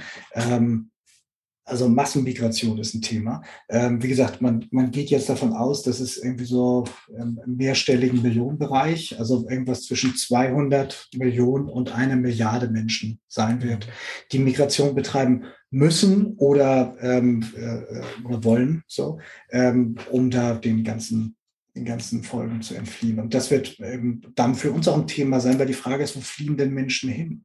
Die fliehen da, wo es besser ist und die fliehen dann, meinetwegen, wir jetzt mal Szenario, irgendwie die komplette Levante geht auf Völkerwanderung, dann flieht die ja nicht nach Afrika, dann flieht die wahrscheinlich nicht nach Indien oder China oder Russland, sondern dann wird bestimmt auch ein Teil hier gern in Europa äh, klopfen und da müssen wir darauf vorbereitet sein, weil was sollen wir machen? So, ne? Also bisher ist unser, unser Prozess ja, wenn Leute irgendwie mit dem Rettungsboot hier in Seenot geraten, dann lassen wir sie in Seenot, damit sie möglichst dann irgendwie ertrinken. Das ist ja leider tatsächlich eben Teil der Politik ähm, oder in irgendwelchen Auffanglagern und so. Aber das geht ja nicht, wenn es mehrere Millionen sind. So, ja. und also das, das ist, ist, halt, ist halt kaum vorstellbar, was das ähm, bedeutet. Deswegen hätte ich es ganz nice gefunden, wenn Olaf Scholz, als er seine erste Afrikareise äh, als Bundeskanzler unternommen hat, ähm, ich bin davon ausgegangen, dass er tatsächlich so im Sinne der Zukunft agiert und dort vielleicht das ganze Thema Nachhaltigkeit, Erneuerbare mit Afrika so ein bisschen auskungelt, aber am Ende war es einfach nur eine Einkaufstour für fossile Brennstoffe. Ähm, ja, aber das ja, Thema Afrika können wir tatsächlich auch nochmal ja. an anderer Stelle vertiefen. Aber das ist halt so ein Ding, weil ich vor kurzem auch gelesen habe, also die erste Fluchtbewegung findet ja sozusagen vor Ort in den Ländern in die Städte statt. Also ja. beispielsweise Somalia, äh, wo die Leute, und Somalia ist ein Land, was sowieso schon unter Hochspannung steht. Und wenn man sich dann vorstellt, die ganze Landbevölkerung, die wirklich gezwungen ist, einfach das Land zu verlassen, weil da nichts mehr ist, ähm, die kommen dann als allererstes mal in, in die Städte rein. Und dann kann man sich vorstellen, ist das halt auch wie so ein Druckkessel letztlich. Ja. Ja, Binnenmigration, genau. Binnenmigration ist das Erste. Und dann eben kommt dann das, wo man dann eben Grenzen überschreitet, genau. Und äh, in den meisten Fällen ist es ja so, dass ähm, also häufig dann Länder im, in direkter Nachbarschaft ein ganz ähnliches Problem haben. Mhm. So, das heißt also, wir, vielleicht findet ja auch noch irgendwie eine Blockbewegung statt und so. Also das ist, ist schwer abzusehen, aber dass Menschen werden fliehen müssen, weil sie einfach dort nicht mehr leben können, das ist also schon, das zeichnet sich ja jetzt schon ab, da kommen wir gleich noch drauf. Mhm. So, und das letzte ist Epidemien, ähm, und das können dann eben Tropenkrankheiten oder eben Zoonosen sein, also sprich Übertragung von Tierkrankheiten auf die Menschen, das haben wir ja gerade erst gehabt, so, ne? Also sag mir nicht, dass du als einzelne Person nicht die Welt ändern kannst, du musst nur eine halbe halbgare Fledermaus essen. Genau das ist das, was passiert ist. Und das werden wir eher äh, viel mehr haben, weil dann eben auch Krankheiten, die ansonsten nur irgendwie ja, in, der, in der Südhalbkugel ansässig sind, dann eben auch hier ankommen. Das ist übrigens Zika. Ähm, das ist eine, eine Krankheit, die über so eine Mücke ähm, verbreitet wird, die jetzt auch inzwischen auch hier ansässig ist. Na, happy Birthday. Ja. Das beantwortet übrigens auch eine Frage im Chat, die schon ein bisschen länger her ist. Werden äh, Pandemien zunehmen? Ja.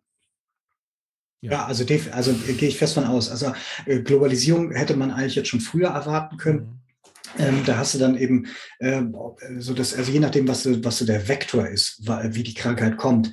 Wenn es aber etwas ist, was jetzt so günstig lebt, dadurch, wenn es dann warm ist oder eben vielleicht auch ein bisschen warm feuchter so, dann hast du eben auch neue Bedingungen für eben bestimmte Bakterien, Viren oder eben Krankheiten, die du ansonsten eben nicht hattest. So. Und ähm, also auch mit Migration oder eben auch dann, dass bestimmte Schutzwirkungen dann eben ausfallen, die im Ökosystem da sind, dann eher mehr. Genau. Mentis fragt, wann kommt denn jetzt der nicht fatalistische Teil? Ja, Moment, Moment, warte mal, warte mal. Alles gut, alles gut.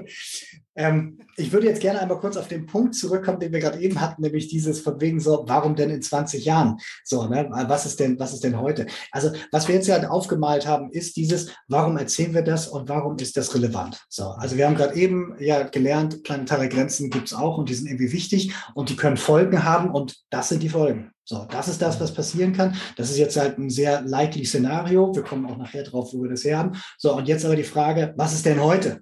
So, und dieses, was ist denn heute? Und muss man heute schon was machen? Jetzt können wir uns mal angucken, wie das heute aussieht. Das ist alles dieses Jahr.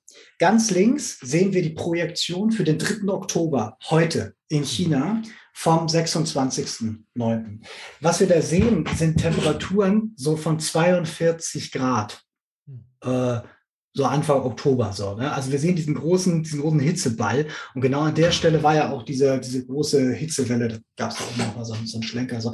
Das ist jetzt nicht unbedingt normal. Und wenn man weiß, wie viele Milliarden oder wie viele hundert Millionen Menschen genau auf dieser Ecke da leben, das ist schon äh, ziemlich krass. Das in der Mitte finde ich ehrlich gesagt aber noch ein bisschen schlimmer, ähm, denn das ist Indien auch dieses Jahr. Äh, die Hitzewelle dort, die war ein bisschen vorher die weißen Stellen, das ist da, wo der Mensch halt ähm, nur noch ein paar Stunden überleben kann. Hm. So, also das ist da, wo menschliches Leben dann nicht mal mehr möglich ist, es sei denn, du baust eine Arkologie oder hast bestimmte andere Arten von Formen, um Leben zu erhalten. Und das ist krass, dass wir es geschafft haben, auf dem Planeten äh, äh, künstlich Situationen zu schaffen, dass menschliches Leben nicht mehr, not, äh, nicht mehr möglich ist. Das ist halt äh, ziemlich heftig. Und ganz rechts ähm, sehen wir, das ist eine Satellitenaufnahme von Großbritannien. Mhm. Und wer das äh, milde Temper, äh, das milde Klima da kennt, ähm, der erwartet das nicht. Das ist halt eben nach deren Hitzewelle, wie viel verbrannte Erde, also Dürre da eben halt eben komplett durchgeschlagen hat. Wenn wir uns gerade eben zurückerinnern, was ist denn 2045 so, ne? Da sehen wir heute, das ist der Vorgeschmack darauf. Mhm. Ne? Ich habe das ja vorher, ich habe ja neulich noch, in, also als wir den Podcast von einem halben Jahr gemacht haben, habe ich ja noch in Hessen gelebt. Ähm, da haben sie in bestimmten Städten dann verboten, Garten zu wässern. So in, in, in Frankreich haben sie jetzt schon Kontingente fürs Duschen. Ich habe vor zwei Jahren mal so eine kleine Kurzgeschichte so mir vorformuliert. Da ging das genau darum. Ich hätte niemals gedacht, dass das so schnell kommt. In Spanien haben sie Kontrollen eingeführt, dass man nur alle zwei Tage duscht unter Androhung von Strafe und so weiter. Das ist hier in Europa, das ist heute. Hm. Das heißt, all diese ganzen Sachen, über die wir sprechen, äh, wir brauchen da einen anderen Sense of Urgency, weil das eben genau jetzt gerade vor unseren eigenen Augen schlimmer wird. Hm. Ist jetzt nicht Flausch, so wie Rosa Tribble es einfordert, aber es ist zumindest die Antwort auf die Frage, ähm, dass wir nicht 20 Jahre im Voraus denken müssen, sondern quasi mittendrin ist. Macht es jetzt ja. weniger fast fatalistisch, aber wir kommen ja noch an, an die Punkte. Genau, keine Und, Sorge. Ähm, vielleicht ein kleiner Hinweis an Human, falls er noch zuhört, dabei ist. Du kannst ja mal den Link zu dem gerade benannten Podcast ähm, wo Jens auch zu Gast war bei Corporate Therapy. Ähm, genau, dann habt ihr da den Link auch noch, falls ihr das hören möchtet, noch mehr davon hören. noch mehr davon hören, genau, ja. Grenzt an Masochismus. Nein, nein, also es ist schon wichtig. Das ist nämlich ja. genau das. Also ich kann das, ja, den Einschub, der glaube ich ist wichtig. Ich glaube, dass das Verständnis für sich selber dann auch zu haben, dass man eine ganz große Abwehr hat, dass man das so mhm. kotzend findet, dass es irgendwie ätzend ist und erschlagend. Das ist vollkommen normal und dieses Gefühl der Abwehr, dass man dem ausweichen will, auch. Und das ist ein Teil des Problems weil das ja uns allen so geht und wir uns damit nicht beschäftigen wollen. Und deswegen ist es auch etwas von, wo kriegen wir jetzt diese Kraft her, da rauszukommen. Deswegen müssen wir es einmal da durch, um dann als nächstes dann auch über die Lösung nachdenken zu können. Wir müssen uns klar werden, dass wir noch nur noch ein paar Jahrzehnte haben, bis hier tatsächlich sich richtig was verändert zum Negativen. Es sei denn, wir ändern heute was. Und das machen wir ja auch noch. Und die Party ist halt einfach definitiv vorbei. Das muss man halt sagen. Und das bedeutet aber auch tatsächlich einen Bewusstseinswandel dahingehend, man muss sich eine neue Art von Party ähm, sozusagen suchen, wenn man so will. weil man kann aus solchen Situationen ja auch Kraft schöpfen. Also ich musste spontan so an diese ganze Thema der Bullshit-Jobs und so weiter denken. Also Leute, die tagtäglich äh, auf der Arbeit ihre Lebenszeit verschwenden und auch gar nicht wissen, warum und nur um Lohn und so weiter. Ich glaube, wenn man eine Art Krisenbewusstsein so sehr geschaffen hat und das auch von staatlichen Strukturen so sehr angepackt wird, als eine Art gemeinsame Moonshot-Mission, dann werden wir auch ganz anders an diese Sache rangehen, weil das ist ja das, was wir beispielsweise erlebt haben äh, bei der Flutkatastrophe in der Oder. Da haben die Leute plötzlich angepackt. Die hatten plötzlich was Sinnvolles. Und es war äh, tatsächlich körperlich harte Ar Arbeit und es war schrecklich, aber trotzdem hatten die Leute das Gefühl, sie machen etwas. Sie kommen ins Machen und Tun und es war ein Gefühl, was nicht vergleichbar ist mit dem, ich gehe jeden Tag auf die Arbeit, um Lohn zu bekommen. Also da wird ein ganz anderes Ding entstehen müssen. Ähm, und das ist ja die Frage bei Design oder Disaster. Äh, Im Moment sind wir noch im Desaster. Zum Design kommen wir quasi später. Genau, eben nicht Partyende, ist nochmal wichtig. Das war mir auch nochmal wichtig. Also die jetzige Party ist vorbei, wir müssen uns eine neue suchen. Ähm, und es das heißt eben nicht, dass wir ähm, und wir müssen suchen, weil sonst ist das Schicksal eher ein viel düsteres, sagen wir so. Ja. ja. Wir hatten gerade eben auch dieses Thema Konflikte. Ähm, haben wir auch heute Konflikte? Wir können, glaube ich, irgendwo auf die Südhalbkugel schauen und da eben Verteilungskämpfe, aber wir nehmen wir mal eins, was viel näher dran ist. Das Spannende ist, wenn wir jetzt mal nach erstmal auf die rechte Seite gucken.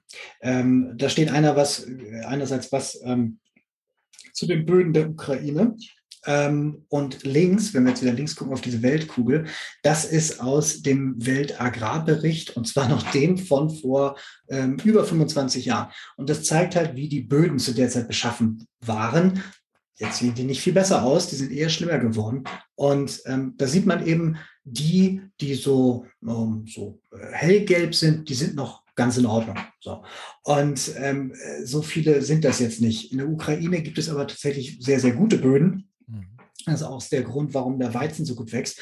Und unten rechts, das ist ein Artikel tatsächlich von, da ist das Datum, glaube ich, abgeschnitten, ist von 2014 oder 2015, auf jeden Fall, als es gerade losging mit Krim. Und damals haben ähm, mehrere Zeitungen gesagt, so, ja, okay, was ist ein Kriegsgrund? Klar, das eine ist geostrategische Interessen von Russland, Krim als Punkt für Schwarzmeerflotte, dies, das. Aber ein ganz wichtiger Punkt war auch so, naja, die haben jetzt selber ähm, äh, einen ganz wichtigen Rohstoff für die Zukunft, nämlich Öl und Gas. Und gleichzeitig äh, haben die selber halt eben auch gute Agrar- ähm, äh, Ressourcen, zumindest der Teil, der jetzt nicht mit Permafrost halt irgendwie zugedings ist. Äh, das heißt, Ukraine könnte interessant sein ähm, für die Böden tatsächlich. Also die Kontrolle über die Ukraine mittelfristig könnte interessant sein, um ähm, äh, dort halt irgendwie diesen Stake zu haben, damit ähm, äh, äh, Kontrolle über Agrarerzeugnisse zu bekommen. Und deswegen unten auch hier aus der Rheinischen Post ist dies auch ein Klimakrieg. Ähm, äh, damals, ich erinnere mich noch, ich habe damals in, äh, in einem Unternehmen gearbeitet, das auch ähm, für die Sicherheitsindustrie äh, tätig war. Ähm, und da gab es dann immer wieder auch mal so Security Briefings und so weiter. So, und da wurde auch relativ klar gesagt, okay, das kann auf jeden Fall auch ein Nebenkriegsziel sein, ähm, wenn das da einfach mal losgeht. Das heißt also auch heute schon gibt es Konflikte und ich habe speziell den genommen, da ist das jetzt etwas, was jetzt im Diskurs kaum stattfindet.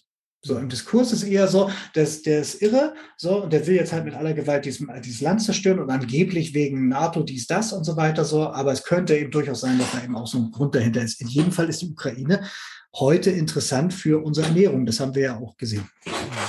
Ich hatte ja mal eine Vermutung, ich weiß nicht, ob das reine Spekulation ist oder ob du da schon mal in der Richtung was gehört hast, äh, ob nicht vielleicht tatsächlich der angekündigte äh, EU Green Deal ja. und alles, was damit zusammenhängt, auch eine Art wirtschaftliche Bedrohung für Russland war, weil ja sozusagen damit die Ankündigung gekommen ist, dass wir uns entkoppeln wollen, genau von diesen Gaslieferungen und so weiter. Ja, also, ja definitiv. Definitiv. Also das sind, das sind zwei Sachen. Äh, das eine ist halt ein globales, also es ist auch ein globaler Kulturkampf. So, der ist auf einer gesellschaftlichen Ebene, aber der ist auch auf dieser Ebene von, gehen wir weg von allem, was wir aus der Erde buddeln.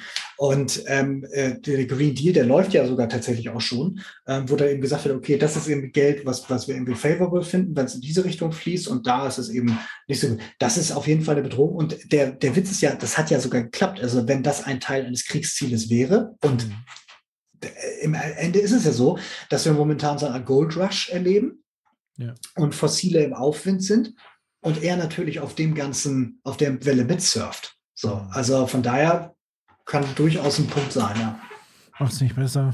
Ähm, ja. Genau. Ich bin zu leise, habe ich gehört. Stimmt das? Dann sagt mir das, weil dann mache ich es ein bisschen lauter. Ich dachte, ich hätte sogar sozusagen auch übersteuert, aber dann, ähm, ja.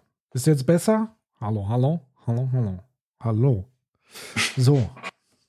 Ich glaube, so, ich mache mal weiter. Ja. Ähm, das Thema Gesundheit hatten wir vorhin ja auch schon. Dieses gibt es ja mehr. Ja, also ganz rechts. Äh, wir haben momentan mehr Hitzetote als Verkehrstote. Das war auf jeden Fall 2019 so.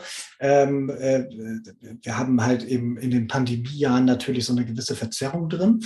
Ähm, dadurch, dass zwar das öffentliche Leben im Sommer jetzt nicht komplett stillstand, aber schon halt eben ein anderes war. Ähm, äh, in diesem Jahr sind noch keine Zahlen raus, aber 2019 war halt interessant, weil wir halt fast doppelt so viele Tote hatten äh, durch Hitze als durch Verkehr. Ähm, was wir auch ganz haben, ganz links, das ist eben das, ich habe vorhin von Zika erzählt und eben, dass mehr tropische Krankheiten kommen. Das RKI, das wir jetzt ja nun alle den Namen nach kennen, äh, die letzten, durch die letzten zwei Jahre, das warnt jetzt schon davor. Also auch so mhm. Westnilfieber und Denguefieber und so weiter.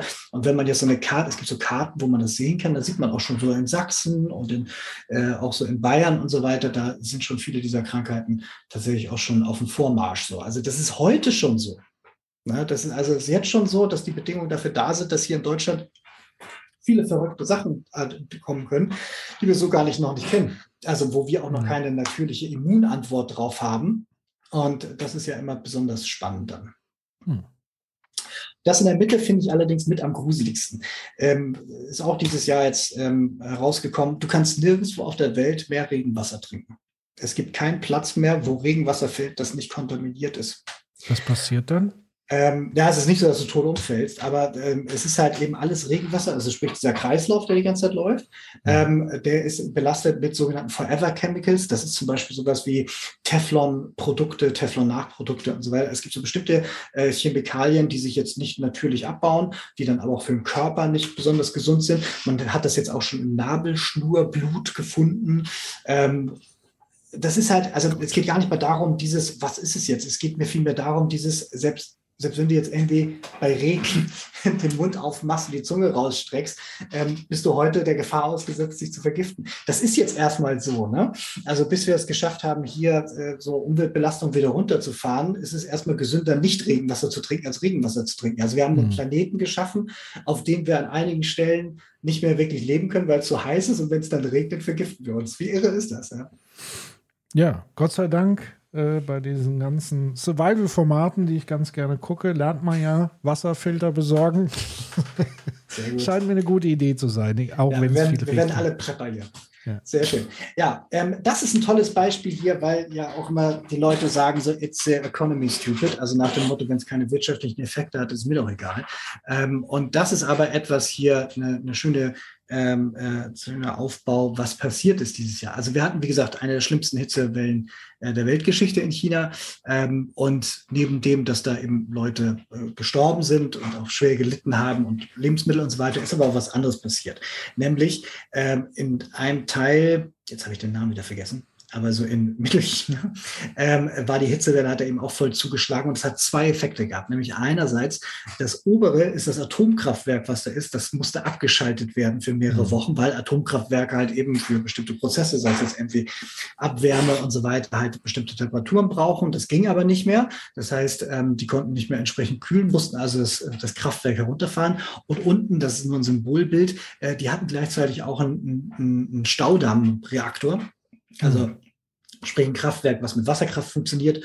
Und ähm, äh, auch der musste abgeschaltet werden, weil halt eben da eine ganze Menge ausgetrocknet war und beziehungsweise man da nichts ablassen konnte. Das heißt also, da durch die Klimakrise selber, durch die Hitze, ähm, ist, ist die Energieversorgung so unter Stress geraten, dass sie nicht mehr funktioniert hat. Und das hat dann dazu geführt, dass bestimmte Stähle ausgefallen sind, die man gebraucht hat hier in Deutschland für so bestimmte Bauten. So, die hatten das vorher eingekauft, kaufst in großen Mengen ein, brauchst das ja auch nicht besonders hochwertig sein, wenn das jetzt irgendwie so ein bestimmter Teil von so einem, von so einem, von so einem Bau ist, der jetzt irgendwie bestimmte Anforderungen hat und so, dass ähm, die blieben dann einfach aus, die konnten also nicht weiterbauen, war Baustopp und ähm, gleichzeitig wurde in der Region auch wenn bestimmte Lithium ähm, äh, Dinge hergestellt ähm, mhm. und die kamen dann eben auch nicht an. Das heißt, da stand dann eben auch Batterieproduktion ähm, äh, leer, äh, äh, lief dann nicht weiter.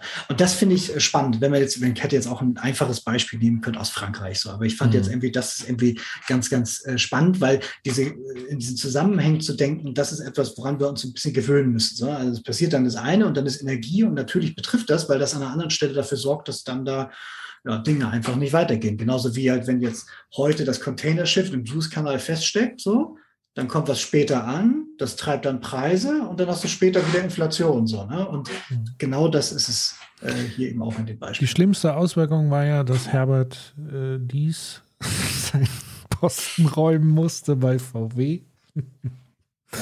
ähm, weil er ja tatsächlich als Hauptargumentation, ähm, dass es nicht so gut läuft bei VW, ja die Chip-Lieferung äh, angenannt hat. Jetzt ist es zum Glück ja, der Porsche-Chef, der macht es so in Personalunion im Moment mit, der aber Gott sei Dank ja auch einen direkten Draht zu unserem Bundesfinanzminister hat. Ja, das wird alles super. Genau. Alles wird gut. Ja, es ist, es ist crazy. Und halt eben diese Arten von Sachen, die sind nicht eingepreist momentan. Mhm. Ne? Also du müsstest im Prinzip, hättest eine andere Lagerwirtschaft, so, dann wäre das kein Problem. Wenn jetzt Stähle liegen hast du irgendwie für ein ganzes Jahr, dann atmest du halt so einen Dip einfach so weg. Hast es aber nicht, hast du eben genau das Problem. So, ne? Genauso halt eben, wenn du Speichertechnologie hast, um halt irgendwie so ein paar so ein paar Wochen zu überstehen, dann kannst du auch mal so einen Spike aushalten und so. Aber wenn das alles nicht da ist, wir sind so auf Naht genäht, so zu Ende optimiert, mhm. dass wenn einmal sowas kommt, dann reißt es komplett und dann gucken sich alle traurig an und sagen, was ist hier los? So. Ja. So, ähm, ja, Migration, Wassermangel, Hunger, sozioökonomische Verwerfungen, das war ja schon auch so ein Thema. Jetzt kommen so ein paar Punkte, da gehen wir jetzt ein bisschen schneller durch. Also unten sehen wir jetzt einmal, ja, wo trifft denn jetzt irgendwie die Nahrungsmittelkrise? Und das ist wieder genau das Problem. Deswegen sprechen wir auch von Klimagerechtigkeitsbewegung. Im Norden ähm, sind die CO2-Emissionen hauptsächlich entstanden mit unserem Wirtschaftswachstum. Wir sind aber die, die es am wenigsten trifft. Also die Auswirkungen trifft ja die die Südhalbkugel. Das ist halt äh, tatsächlich ein, ein, sehr gemeiner Treppenwitz. Und das ist mhm. jetzt auch nicht in der Zukunft so, sondern das ist heute schon so. Das heißt, wenn jetzt irgendwie Weizenpreise steigen, dann ist das für uns unangenehm, weil wir dann teilweise an die Reserven müssen, beziehungsweise dann irgendwie auch sagen, okay, muss halt ein Toastbrot weniger sein. In anderen Landesteilen sterben Menschen. Die mhm. sterben einfach. Und ähm, wenn du daran denkst, hier 2001 hatten wir weltweit, also es kam der UNHCR, das ist vom, von der UNO ähm, der Teil, der sich um Flüchtlinge kümmert, hat 27 Millionen Flüchtlinge ermittelt die weltweit momentan fliehen wegen Klima, so teilweise Binnenflucht, also das, was du vorhin beschrieben hast, teilweise auch schon über die Grenze. In diesem Jahr hat man die Zahl noch nicht, aber eine Zahl, die man hat, ist Pakistan. Weil Pakistan hat halt genau diese ganzen Wassermassen abgekriegt, geschlossene System, die halt irgendwie rundherum in den Ländern wegen der Hitzewellen fehlen, und hatte mal eben schnell 30 Millionen Menschen ähm, äh, quasi obdachlos gemacht, beziehungsweise halt eben so stark in ihrem Leben beeinflusst, dass sie nicht mehr ganz normal ihr Leben führen können. Jetzt haben wir mal ganz kurz die Fantasie für 30 Millionen Menschen. Ich nicht. Aber das ist eine, das ist eine, das ist ja eine humanitäre, das ist eine humanitäre Grenze. Und jetzt darf man nicht vergessen, Pakistan ist auch kein reiches Land, aber hat Atomwaffen, so.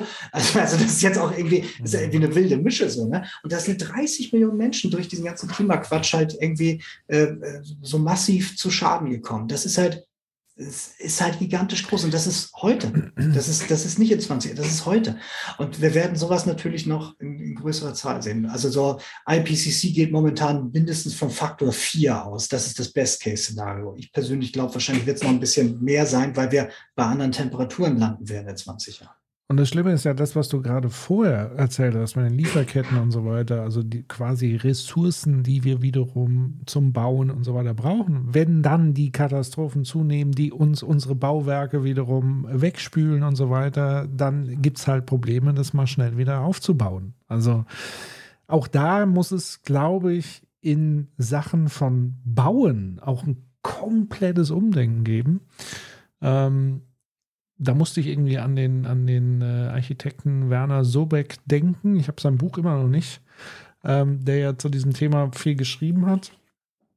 Keine Ahnung, ob da was äh, äh, äh Gutes drinsteht, was uns weiterhilft, aber ich glaube auch die Art, wie wir wohnen und so weiter, das müssten wir irgendwie ein bisschen anders betrachten in Zukunft. Zwei, genau, super. Ja. Zwei Sätze dazu. Direkt nach dem Krieg war so die durchschnittliche Nutzung im Bereich Wohnen äh, für eine Person in Deutschland 14 Quadratmeter. Ja. Das ist dann über die Jahre gewachsen, war dann irgendwie so vor 25 Jahren irgendwie so bei 35, glaube ich, oder so. Ich kann mich irren. Heute, glaube ich, sind wir bei knapp 60. Das heißt, wir verbrauchen auch immer mehr Platz. Das ist halt eben Teil unseres Wohlstandsding, aber es ist eigentlich auch Overconsumption, wenn man es genau nimmt. So. Ja. Unsere Vorfahren sind ja auch damit ausgekommen und die sind ja noch gar nicht lange weg. Wir reden ja nicht vom Mittelalter, sondern von vorgestern. So, und ähm, dieser ganze Platz, den musst du ja irgendwo auch herschaffen und so weiter. Und Beton ist halt irgendwie auch großer Klimakiller und dann irgendwie bodendicht und so. Und wir werden generell über Städte und Wohnen ganz neu nachdenken müssen, auch neue Arten von Zusammenleben, auch neue Arten, wie wir kühlen, auch neue Arten, wie wir halt irgendwie neue so Quartiere bauen und so. Also das, das wird nochmal, das wird ganz neues Feld, ja. Hm.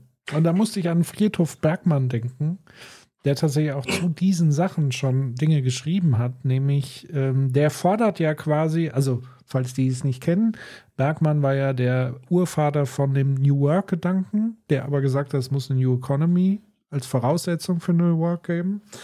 Und er hat halt Dinge benannt, die er als essentiell hält und die er auch außerhalb der Marktlogik sieht. Und eins davon ist Shelter. Und er sagt halt, dass du eigentlich auch viel mehr lokal diese Dinge produzieren musst und betreiben musst.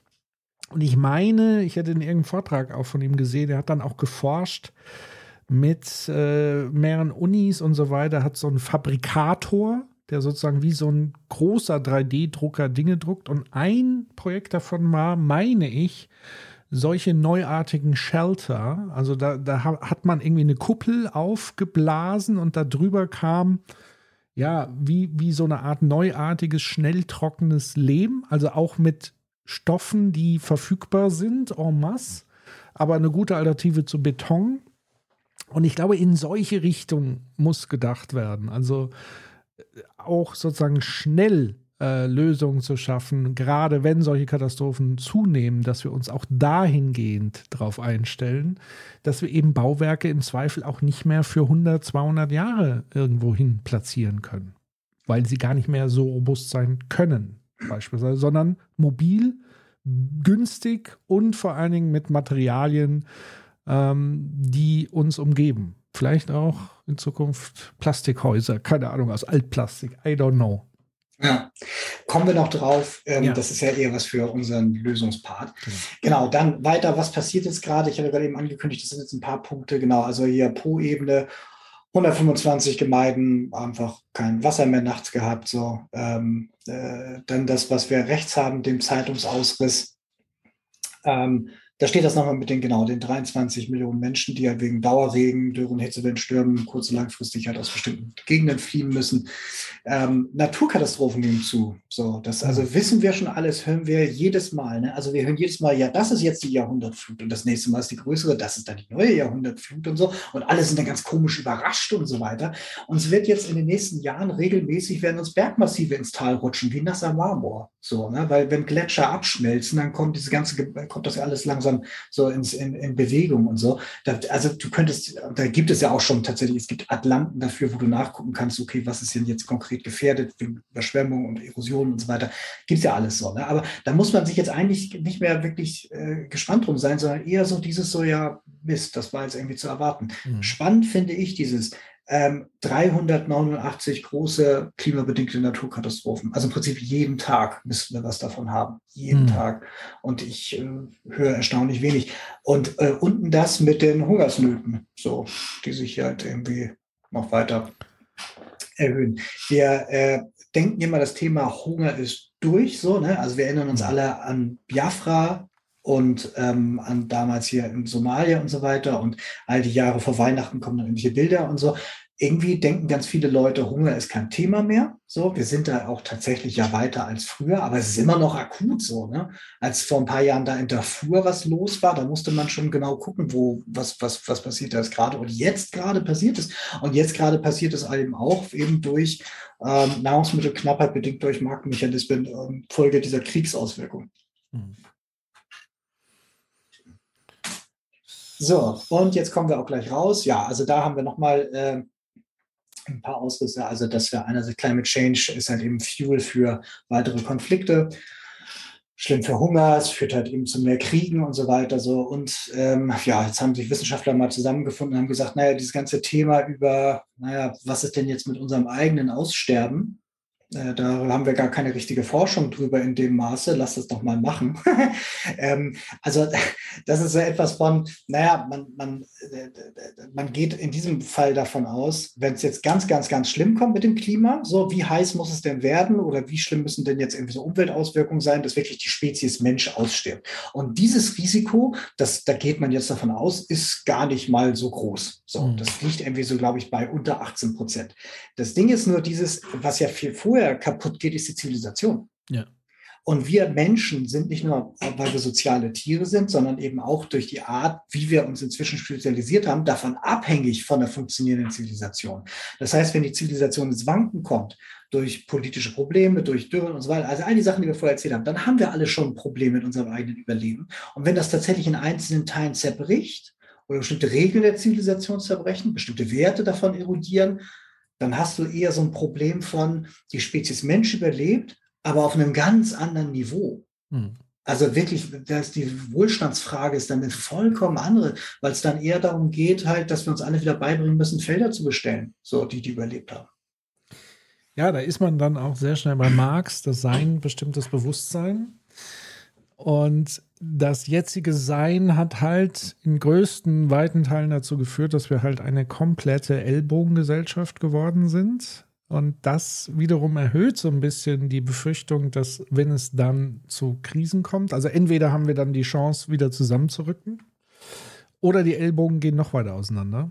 Und was dann noch passiert mit der ungleichen Verteilung von Kapital, heißt ja dann, äh, gleichzeitig die Un Un Ungleichverteilung von Macht und das wiederum in Zeiten von Konflikten und so weiter kann man sich das dann auch alles ausmalen. Und im Chat war auch schon so ein bisschen die Diskussion ähm, in Richtung politische Verwerfungen und so weiter, Faschismus viel, mhm. der Begriff. Das sind ja die eigentlichen Bedrohungen dann der Zivilisation. Also ja, ja.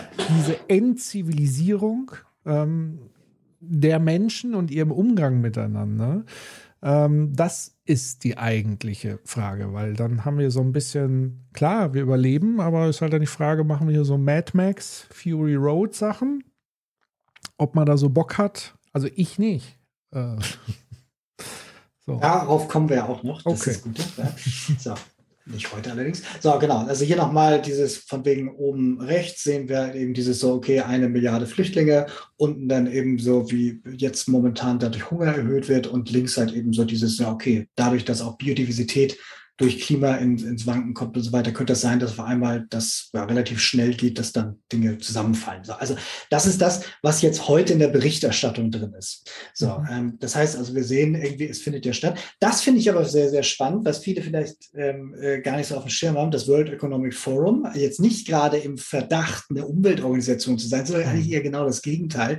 Auch nicht im Verdacht, halt in irgendeiner Form irgendwie sich für positive gesellschaftliche Prozesse zu interessieren, außer irgendwie on paper, ähm, bringt aber aber einmal im Jahr diese Global Risk Landscape raus.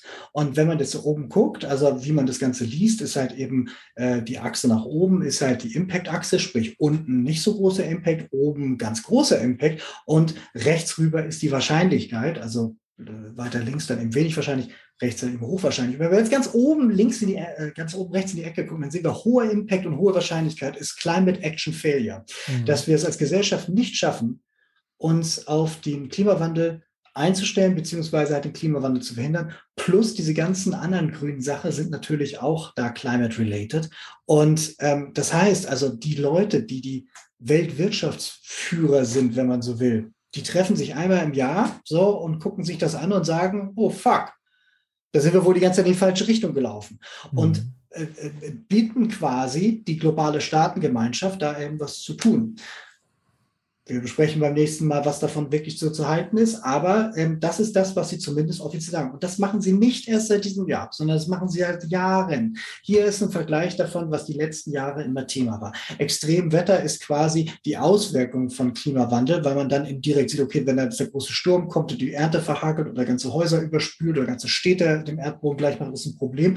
Aber letzten Endes auch, und Extremwetter ist auch jetzt immer noch ziemlich weit oben, aber wir sehen ja halt eben, dass eine ganze Menge grüne Kategorien Kategorien hinzugekommen. Das heißt also, dort, wo tatsächlich Wirtschaftsmacht sich konzentriert, dort weiß man ganz genau, dieses ganze Klimathema ist die größte Gefahr für die Ökonomie und für die Gesellschaft gerade weltweit. Da ist man sich sehr bewusst drüber. Kann es sein, dass sozusagen wir vor einer sehr merkwürdigen Situation stehen in Sachen, wer, wer macht denn jetzt was? Dass die Wirtschaft denkt, naja, die Politik muss ja handeln, weil das ist not our business, weil wir machen ja nur Business. Und die Politik denkt halt in ihrem, ähm, sag ich mal, sehr marktfreundlichen Narrativ zu sagen, naja, das muss ja die Wirtschaft äh, handhaben mit Innovation und so weiter und so fort. Wir halten uns da mal raus. Und so hat man am Ende jemand, dass sich niemand verantwortlich fühlt. Kann man das irgendwie, wie würdest du es beobachten? Also könnte das ein Grund sein, weil es gibt ein Problembewusstsein, aber wo bleibt jetzt sozusagen the action? Das, das ist ein Teil davon, glaube ich. Also im Sinne von, das würde ja darauf hinweisen, dass man nicht gut koordiniert ist.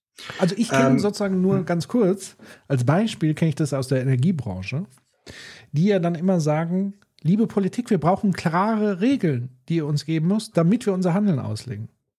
So.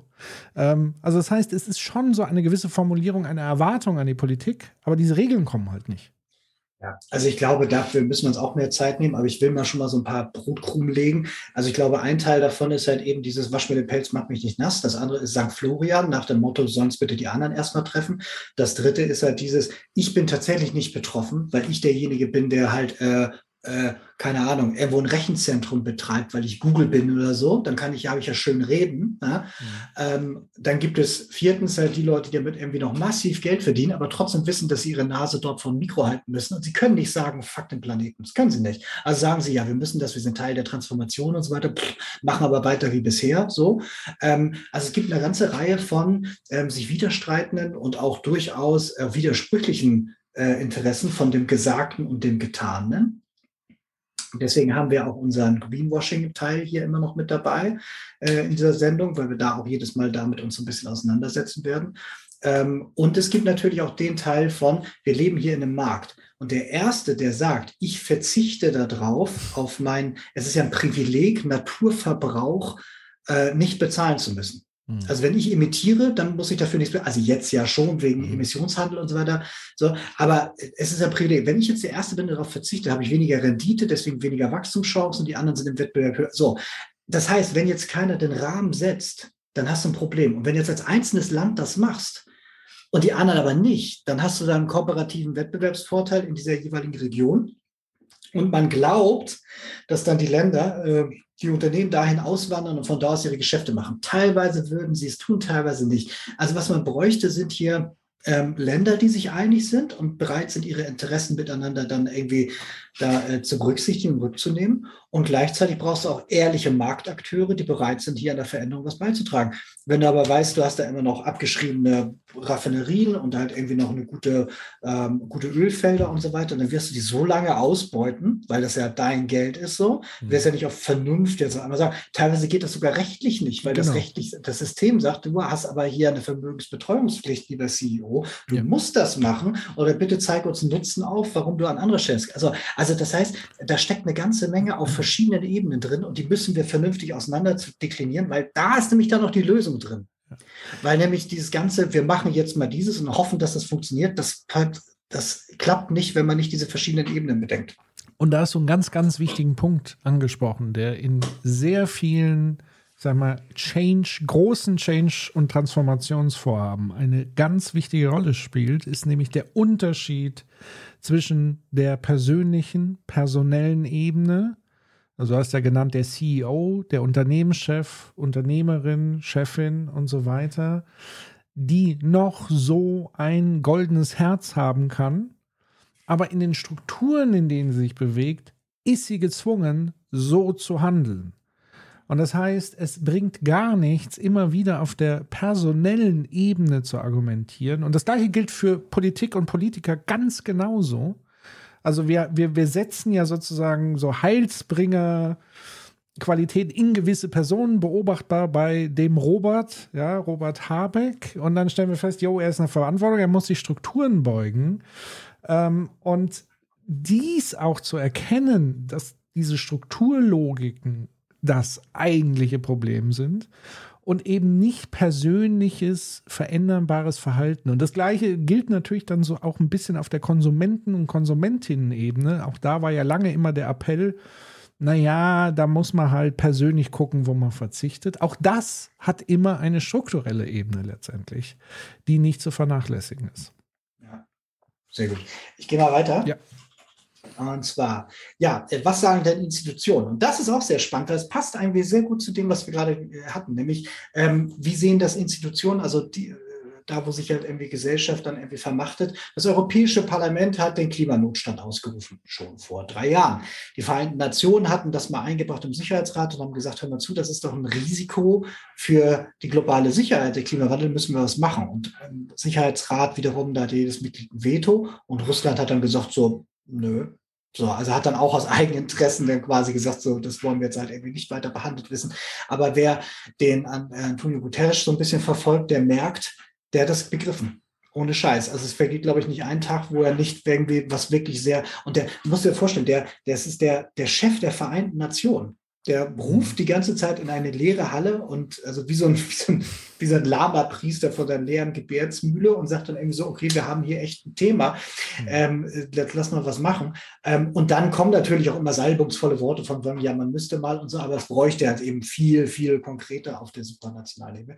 Deutsche Kommunen wiederum haben auch schon Klimanotstand ausgerufen. Es gibt sogar einen eigenen Wikipedia-Artikel, ich glaube, irgendwie über 70 Kommunen sind das, die gesagt haben, jawohl, wir haben Klimanotstand mit all dem, was da dran hängt. Also da entstehen dann nicht automatisch so äh, harmonisierte irgendwie Rechtsakte oder so, die dann passieren, aber dass man eben sagt, okay, erstmal man acknowledged es und äh, macht dann bestimmte Dinge äh, anders oder ver verhindert bestimmte Dinge. Also es sind ja unterschiedliche Maßnahmen, die daraus folgen. Aber wenn man sich das mal anguckt, also wir sehen es in der Berichterstattung, wir sehen es in der wirklichen Welt, wir sehen das bei den Wirtschaftsführern und wir sehen das in unseren Institutionen, dass die also auch sagen von wegen, oh, wir haben hier ein Problem. Das ist ja erstmal was Gutes.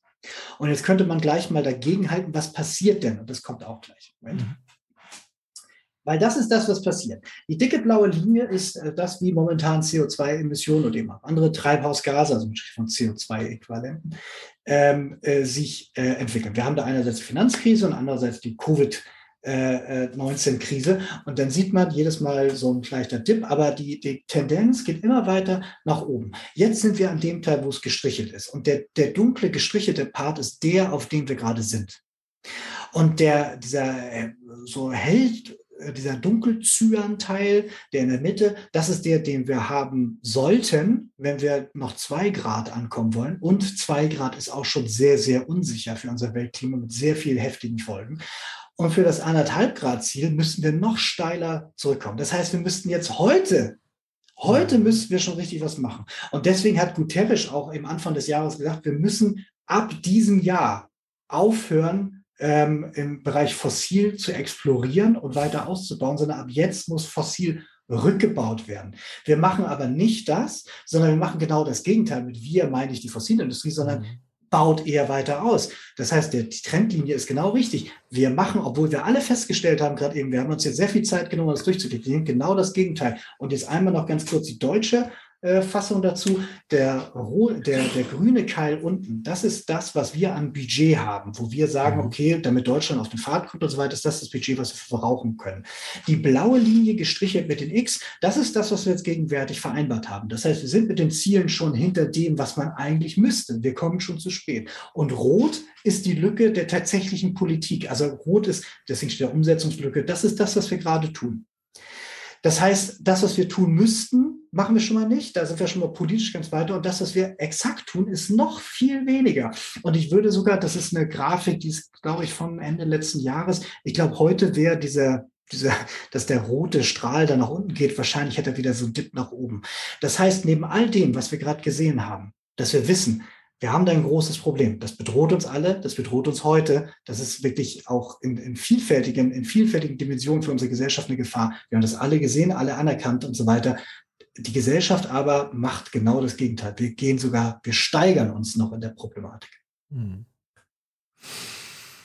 Ja, ich das hoffe, es äh, gibt jetzt noch den. du hast dir mal was versprochen. ich gehe mal ganz kurz. Äh, tatsächlich nochmal aus äh, Ergänzung aus dem Chat. Ja. Mentis ja. Change My Life hat nochmal zum Thema äh, persönliche Ebene, strukturelle Ebene. Also kann man etwas als Konsument sozusagen verändern oder was wäre, wenn das alle täten? Und er sagt, ein französischer Klima-Think Tank hat errechnet, dass das Verhältnis von individuellem und systemischem CO2-Energiesparpotenzial bei 1 zu 3 liegt. Also selbst wenn jetzt jeder Einzelne ab morgen kein Fleisch mehr essen, Auto durch Fahrrad ersetzen und nie wieder fliegen würde, lege das CO2-Einsparpotenzial bei gerade mal 25 Prozent. Wir brauchen aber 80 Prozent, um die Ziele, die äh, Jens uns gerade gezeigt hat, vom Pariser Klimaschutzabkommen einzuhalten. Ja, äh, absolut richtig. Ähm, da kommen wir halt, äh, wenn wir auf diesen Lösungsteil kommen, ähm, der nicht mehr heute sein wird, sondern der kommt jetzt. das nee, wieso? Der, der, das, also, Und beim nächsten Mal das ähm, Cliffhanger. Nein, nein, also das für diesen Lösungsteil, da müssen wir uns auch Zeit nehmen. So, ja, ne? Genauso ja. wie wir haben jetzt ja schon darüber gesprochen, warum tut sich denn nichts? Jetzt haben wir es nur angerissen, aber dieses Warum tut sich nichts, haben wir gerade eben gemerkt, gibt es verschiedene Ebenen. Mhm. Ähm, das müssen wir uns in, in, in Ausführlichkeit angucken. Aber dieses, ähm, er hat damit schon komplett recht. Äh, was man selber tun kann, ist relativ gering, weil äh, unheimlich viel CO2 nicht nur durch Lebensweise emittiert wird, sondern sehr, sehr viel halt eben durch Industrie und an anderen Stellen. Und diese, das ist halt eine Lüge, die man erzählt hat, um das System aufrechtzuerhalten, nach dem Motto, wenn du dich erstmal änderst, dann wird alles ja. gut und das alles Blödsinn. Wichtiger Punkt dabei ist, eher mal die Perspektive wechseln. Wenn du jetzt, also es ist gut, wenn du nicht fliegst. Ne? Mhm. Also nicht fliegen, nicht Rind essen, super. Das ist schon mal echt viel wert. Aber dieses, wenn du jetzt nicht fliegst und 100 andere Leute auch nicht, dann fällt jetzt ein halber Flug aus. Mhm. Wenn aber diese 100 Leute einen Flughafen bestreiken oder sich einsetzen dafür, dass eine weitere Startbahn nicht gebaut wird und das hm. einfach nur einen Tag machen oder meinetwegen eine Woche, dann fallen hunderte Flüge aus.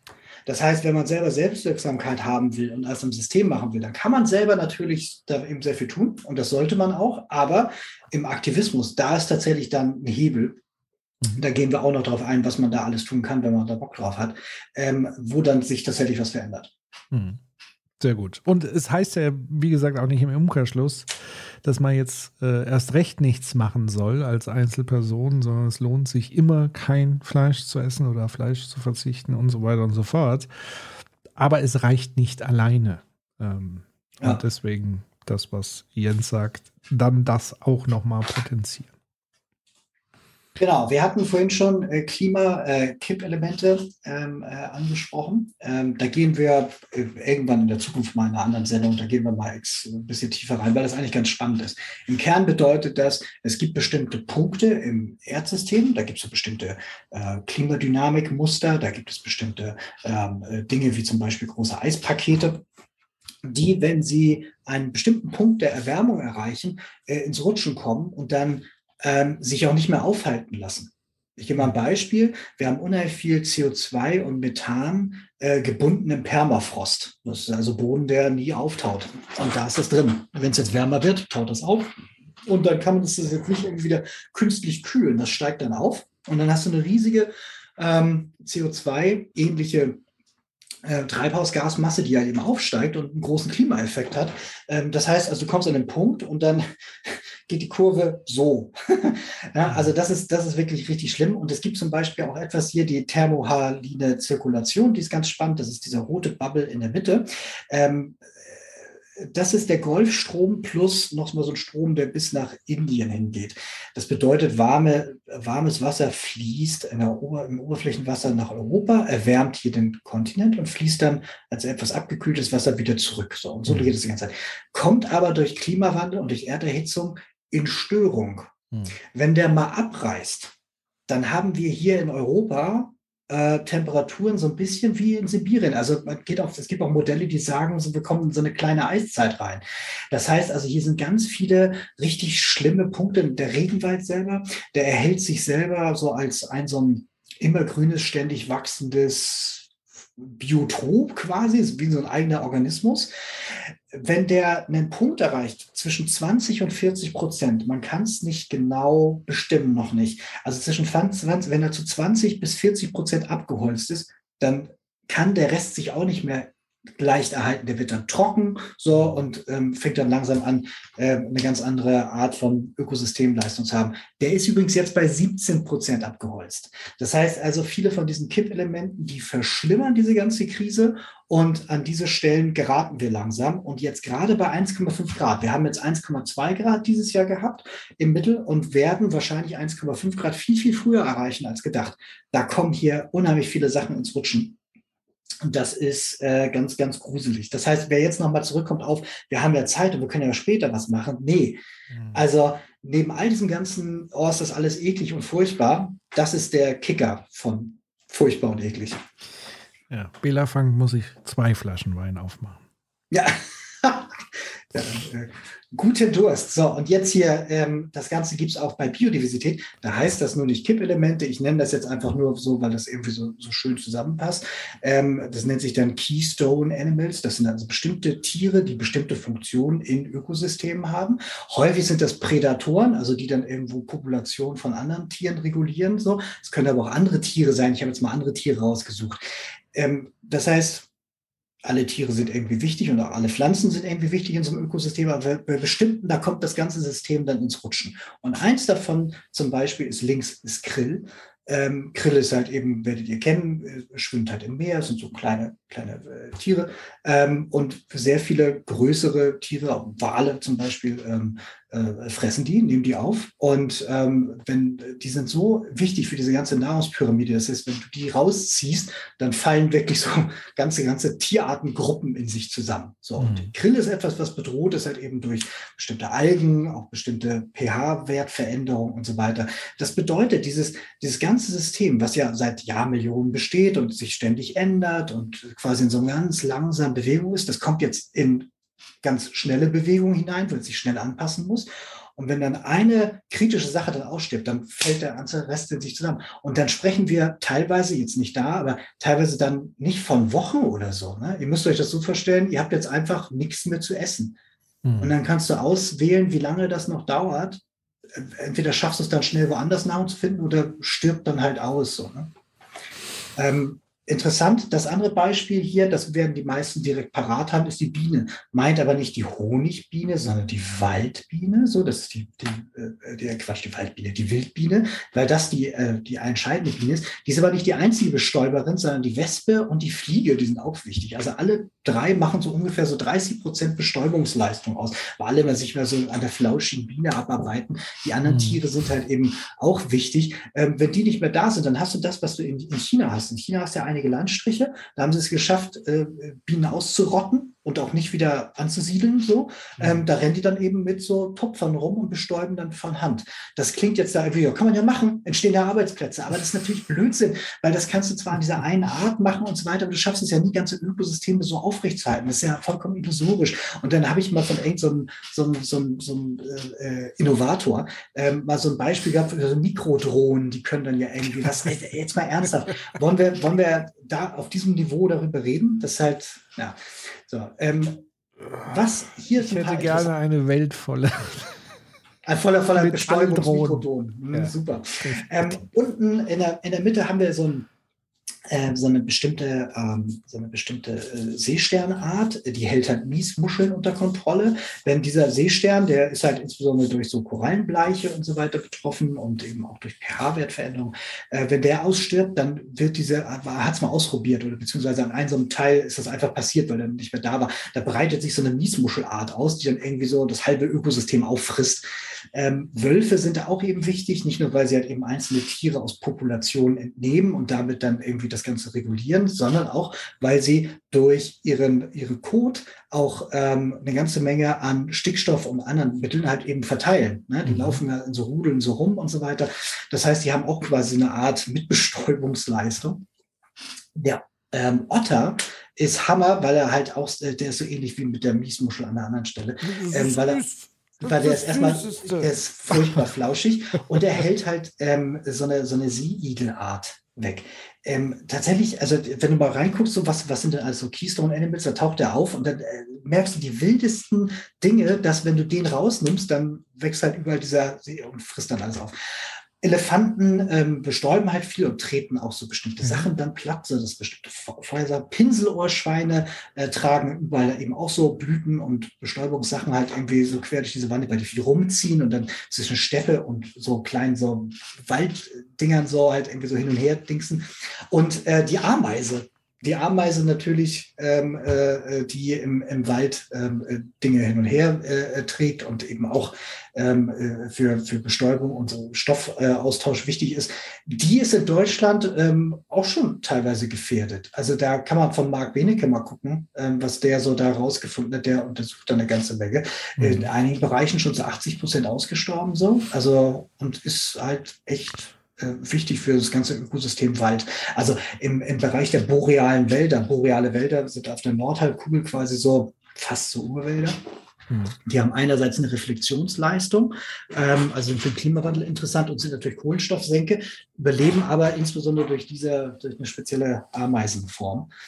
Und ähm, ja, das hast du halt eben so Biodiversität und äh, hast du ja eben auch äh, im, im, Meer, da hast du eben einmal Korallen, die durch eben CO2-Eintrag, eben Korallenbleiche dann einfach vor sich hinsterben. Das mit den Böden, das hatten wir ja schon, so, ne, dass das Böden mit der Zeit dann äh, kaputt gehen, sei es jetzt durch, ähm, äh, durch ähm, falsche Düngung, Pestizide, Hitze ähm, und so weiter, verschiedene Sachen. Ähm, und das unterste ist Totholz. Also Totholz ist jetzt kein Keystone-Ding, aber ich fand das irgendwie spannend, weil ich das neulich gelesen habe ähm, weil Totholz wichtig ist. Ähm, das wird ja teilweise weggesammelt und dann verbrannt, aber das sollte man möglichst liegen lassen, mhm. weil das wichtig ist für viele Tierarten, die dann da drin dann listen und okay. sich weiter verbreiten. Mhm. Und das in anderen, ähm, anderen äh, äh, Gegenden dann nicht können. Der, Hol der Baum selber, wenn du da einen gesunden Baum hast, und du bist jetzt ein Käfer und willst da drin jetzt halt irgendwie ein Loch bohren, dann reagiert er mit dem Abwehrmechanismus häufig und das ist Harz. So, dann kannst du als Käfer da nicht mehr ran, weil du festklebst und stirbst, egal. So, und ähm, jetzt musst du entweder warten, bis der, bis der Baum halt irgendwie kränker wird oder halt irgendwie so Totholz ist dann Nature of Business. Ne? Also jetzt ganz vereinfacht gesagt. Worum es mir geht hiermit, so, man kann da noch tiefer reingehen, man kann da noch viel mehr erzählen. Ähm, es, es ist eben auch so, dass man nicht nicht gleichgültig sein kann auf diesem ganzen Thema. So, mhm. wenn wir anfangen hier in dieses in diese laufende Maschine die Hand reinzuhalten, dann ist sie ab. So, ähm, weil dieses ganze, dieses ganze Thema Biodiversität, das ist halt enorm komplex und wir sind einfach davon schlichtweg abhängig. Ja. Und ähm, wir achten zu wenig darauf. Und es ist auch ein schönes Zeichen dafür, dass selbst wenn wir jetzt alles dekarbonisiert haben, wo wir noch nicht mal da sind, mhm. sind wir gleichzeitig dabei, uns hier noch den Ast abzusägen. So, ja. so ich glaube, sind wir auch Jetzt glaube ich, sind wir auch bei der letzten Folie. Ja, genau, die letzte Folie. Oben links, äh, Beitrag, ganz spannend, ähm, äh, steht nochmal so halt eben, wie viele äh, Tierarten momentan halt eben gefährdet sind und so weiter. Kann man jetzt nicht so gut lesen, aber spannend ist halt eben so, 83 Prozent aller Säugetiere und die Hälfte aller Pflanzen haben wir zerstört seit Beginn der Zivilisation. Das ist halt irgendwie schon echt etwas, worauf man jetzt nicht stolz sein kann. Wir sind jetzt, glaube ich, schon zwei Stunden weit. Das heißt, dann, ja, dann äh, haben wir jetzt auch schon geschafft, halt irgendwie. Äh, äh, die erste so, Rubrik von. Ja, aber wir haben jetzt schon, wir haben schon zehn Tierarten jetzt ausgerottet und so. Also wir haben so irgendwie so sieben, sieben äh, und Keks äh, Millionen Arten, was Pflanzen und Tiere angeht, und irgendwie eine Million ist äh, momentan gefährdet. So, das ist äh, ein Riesenproblem. Und auf der anderen Seite, wir sind ja als, als Spezies halt auch ein Tier.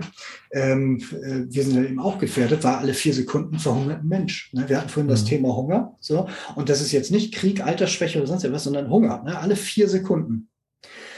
Das das ist nur etwas, was natürlich jetzt für uns unangenehm ist, einmal von der Botschaft her und auch vielleicht auch irgendwie neu, unglaublich und auch schwer zu ertragen, weil wir uns damit eben nicht auseinandersetzen. Das müsste eigentlich täglich irgendwie ja, vor uns sein. Da würden wir es wahrscheinlich auch angehen.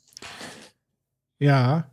Ähm, also zum einen, ich habe im, im Chat geschaut, da haben die Leute sehr aufgeregt geguckt, dass mit diesen künstlichen Bienendrohnen hat sie nicht losgelassen, weil sie das aus einer Black Mirror Folge kannten und haben sich dann gefragt, gibt es das wirklich? Das ist doch nur Science Fiction und haben dann bei Google als ersten Suchtreffer von Vodafone einen Artikel gefunden, dass Mini-Drohnen helfen beim Bestäuben.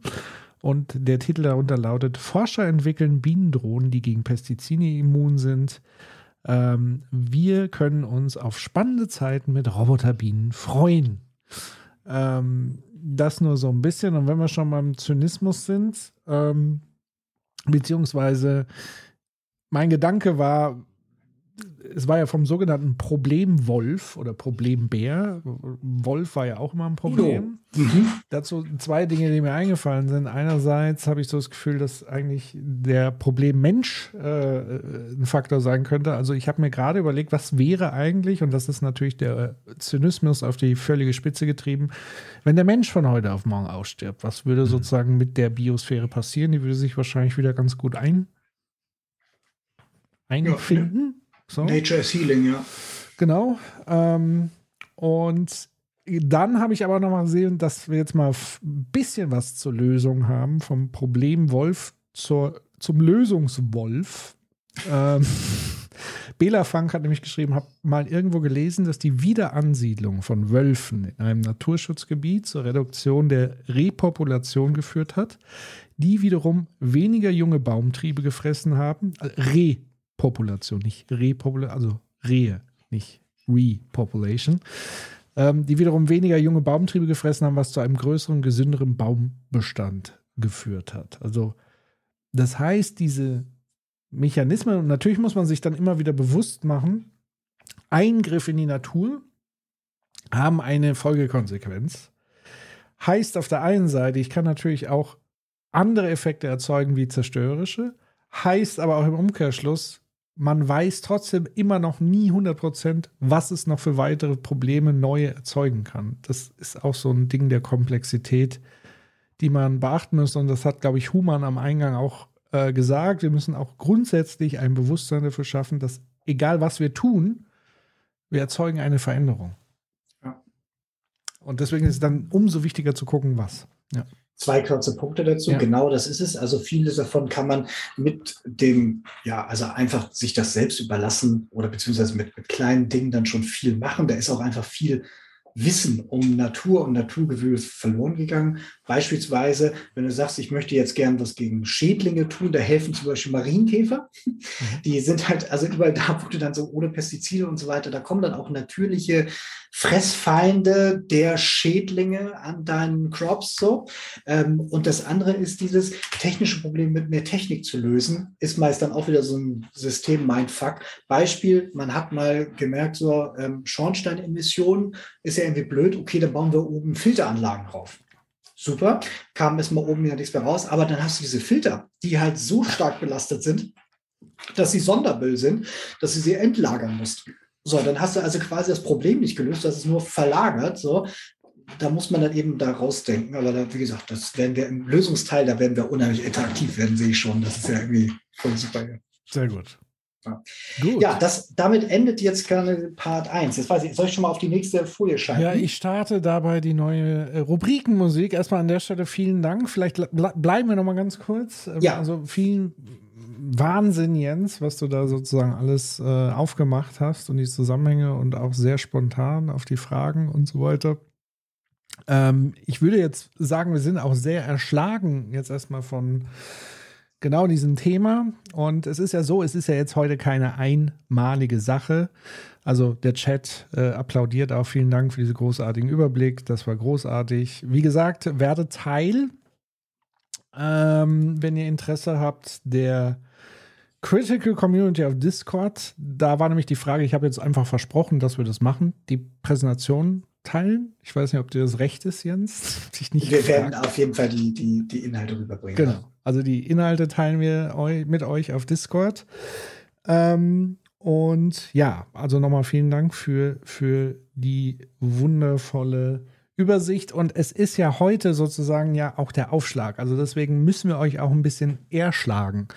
Die Idee hinter diesem Format ist ja, dass wir alle zwei Wochen ähm, über das Thema vertiefend sprechen. Und wir wollten am Anfang einfach nochmal ja, die volle Breitseite geben, um zu zeigen, worüber müssen wir alles sprechen. Deswegen ist natürlich heute der Lösungsansatz ein bisschen zu kurz gegangen, aber so ganz ohne Lösung lassen wir die Leute ja auch nicht gehen, oder? So nee, also wir haben jetzt ja noch andere Rubriken, wo es ja auch noch ein bisschen, äh, genau. noch ein bisschen lebensnäher wird. Und wie gesagt, ne, das erste Teil ist halt eben, was ist das Problem? Der nächste Teil, der ja nicht heute kommt, sondern der die nächsten Male kommen muss, wird dann eben sich darum drehen, warum ändert sich nichts und was müsste sich ändern. Und dann werden wir ab dann mit euch gemeinsam und mit Gästen und so weiter immer wieder auch mal so einzelne Punkte dann wirklich in der Tiefe dann äh, auseinandernehmen. Genau. Und wir können sozusagen dann auch immer auf die alten äh, Folgen referenzieren. Das war nämlich der Sinn der Sache, warum wir das am Anfang so geballt machen müssen, damit wir später, wenn wir sagen, ja, und das hat den und den Einfluss, dann könnt ihr das nochmal nachgucken. Oder Leute, die dazukommen, das war so Sinn und Zweck und deswegen mussten wir alle heute ein bisschen durch die Folter durch. Ähm, ja, lass uns äh, in die zweite Rubrik reden. Ich ja, sehr gerne. Ich schalte, schalte mal um und ich mache hier mal so ein Soundding.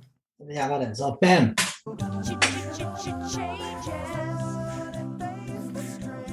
to change your hands. Don't tell them to grow up and out of it. Sehr Shift gut. happens. Shift Happens. Das ist die Rubrik, wo wir jedes Mal wieder was äh, Neues zeigen wollen. Also sprich das, was jetzt gerade besonders interessant äh, passiert ist in dem Thema. Ähm, und da gibt es meist gute und auch mal schlechte Sachen und so weiter. Das heißt, wir versuchen hier auch, weil wir alle zwei Wochen dabei sind, immer so ein paar Sachen hochzuhalten. Möglicherweise wird das dann auch, wenn wir zum Beispiel einen Gast haben, dann auch mal in der Tiefe diskutiert. Das finden wir einfach gar nicht schlecht, damit das nicht immer so eine Grundsachdebatten wird. Jetzt ist es natürlich die Natur der Sache, dass auch immer ein bisschen Doomscrolling dabei ist. Wir kommen nicht drum rum. Also bis die Klimakrise gelöst ist und die ganze Nachhaltigkeitsproblematik und so weiter, werden wir immer wieder Sachen haben, die uns belasten. Aber gemeinsam kommen wir da durch. Human sagt sogar, lass die Leute mit ihrer Hysterie allein. Ja. Mut wagen. Also das ja das alte. da, da, da passt das hier perfekt. der da ja. wieder aus ihm spricht. Da passt das ja perfekt dazu. Das ist eine Sache. Also ich gehe da ein bisschen schneller durch, damit wir auch zu den anderen Teilen auch noch kommen. Ähm, das hier zum Beispiel aktuelle oder relativ aktuelle Meldung. Ähm, das ist genau das, was wir vorhin hatten. Ne? Das ist genau das, was wir auch in Indien gesehen hatten und auch das Thema Hunger und so weiter. Du hattest vorhin Somalia als Stichwort mhm. schon genannt. Ja, es gibt jetzt halt eben Teile, da lebt halt nichts mehr. So, also mhm. Menschen müssen dann daraus weichen. Ähm, und das ist auch dieser Zug in die Städte, die, von denen du vorhin schon äh, angekündigt hast und so. Das ist das, was jetzt heute passiert. Und wenn die da erstmal da sind, dann kommen sie auch nicht wieder zurück. Also es ist auch so etwas, was man auch sieht, wenn Landstriche erstmal verloren sind die wieder zu renaturieren, ist dann wirklich sehr, sehr schwer, weil das eben halt nicht einfach funktioniert. Du kannst jetzt nicht einfach sagen, okay, ich fliege jetzt mal um und dann läuft das wieder, sondern da braucht es dann wieder ein ganzes Ökosystem. Das heißt, Tiere, die müssen dann direkt was zu fressen finden und so weiter, da müssen dann wieder andere mit denen interagieren und so. Das ist halt irgendwie künstlich zu schaffen, gar nicht so leicht. So. Mhm. Und dann insbesondere da nicht, wenn das die ärmste, eine der ärmsten Regionen der Welt ist. Das heißt, also hier sehen wir jetzt schon, wo es richtig knallt. Mhm. Ähm, positiv ist aber das hier. So, jetzt könnt ihr, jetzt. daran können wir, daran können wir es hochziehen jetzt. Yay. Oh, so, was, jetzt, jetzt, jetzt läuft einer ein. So, warte. Pass auf. Und zwar, es hat tatsächlich so ein paar politische Entscheidungen gegeben, die ganz spannend sind. Und zwar äh, Mitte des Monats, äh, Mitte des letzten Monats hat die äh, EU ein bisschen was entschieden. Und zwar äh, RED 3, also Erneuerbaren Energienrichtlinie. Ähm, und da sind halt verschiedene Sachen entschieden worden. Ähm, einerseits halt eben ähm, das ähm, Holz zum Beispiel jetzt kein nachhaltiger Brennstoff mehr ist, hängt damit zusammen, dass natürlich klar ist, dass es regenerativ ist. Das ist ein Brennstoff, der nachwächst, nicht so wie Öl, was nicht nachwächst. Aber das Problem ist, wenn du ihn verbrennst, dann hast du wieder dadurch CO2 emittiert und in der Regel war Holz ja auch mal ein Baum der CO2-Senke war. Mhm. Das heißt, damit ist es wieder nicht nachhaltig, weil du dir an der einen Stelle trotzdem wieder ein bisschen den Fuß absägst.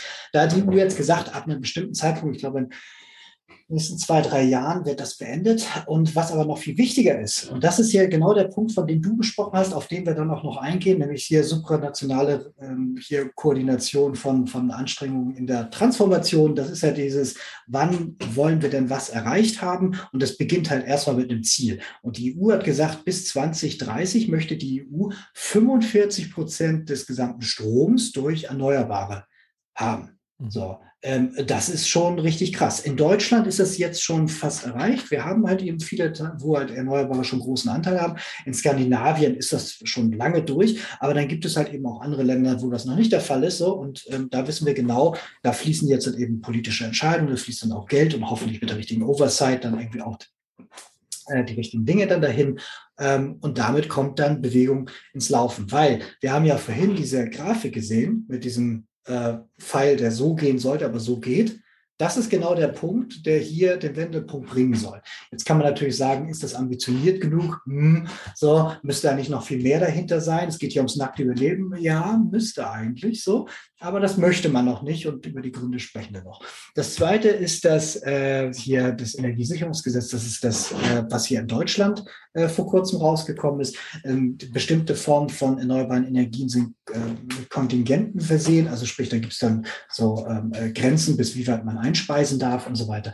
Das hat man jetzt äh, verändert. Und gleichzeitig hat man sich auch hier äh, neue Ziele gesetzt. Das heißt, man möchte halt eben wesentlich stärker zubauen als bisher. Gleichzeitig hatte man Anfang des Jahres ja auch schon gesagt, Windenergie ist äh, eine Industrie von, ähm, wie, wie, sagt man, landesweit oder bundesweiter Bedeutung oder so. Also man hat dann eben das Ganze nicht nur sprachlich aufgewertet, sondern gesagt, okay, das sollte Vorrang haben. Und damit kann das dann eben auf ähm, in, in, anderen Rechtsakten äh, dann eben auch anders behandelt werden.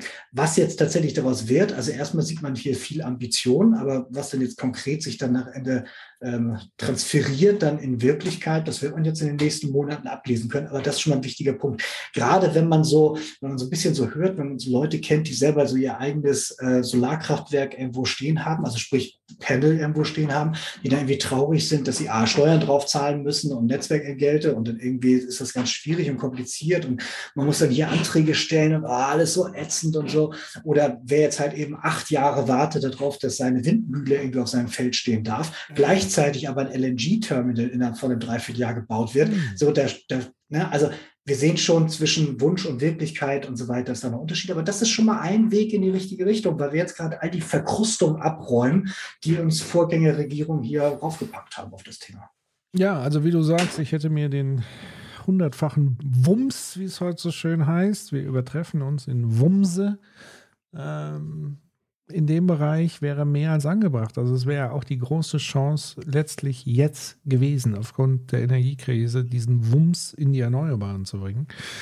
Ähm, ja, hoffen wir das Beste, äh, ja. dass, dass ja. noch ein Wumms kommt. Ein Wumms Und jetzt ja. Und jetzt, und das ist auch ein, das ist auch ein Teaser aufs nächste Mal. Ja. Das ist nämlich der, der letzte, das letzte Ding. Das hier.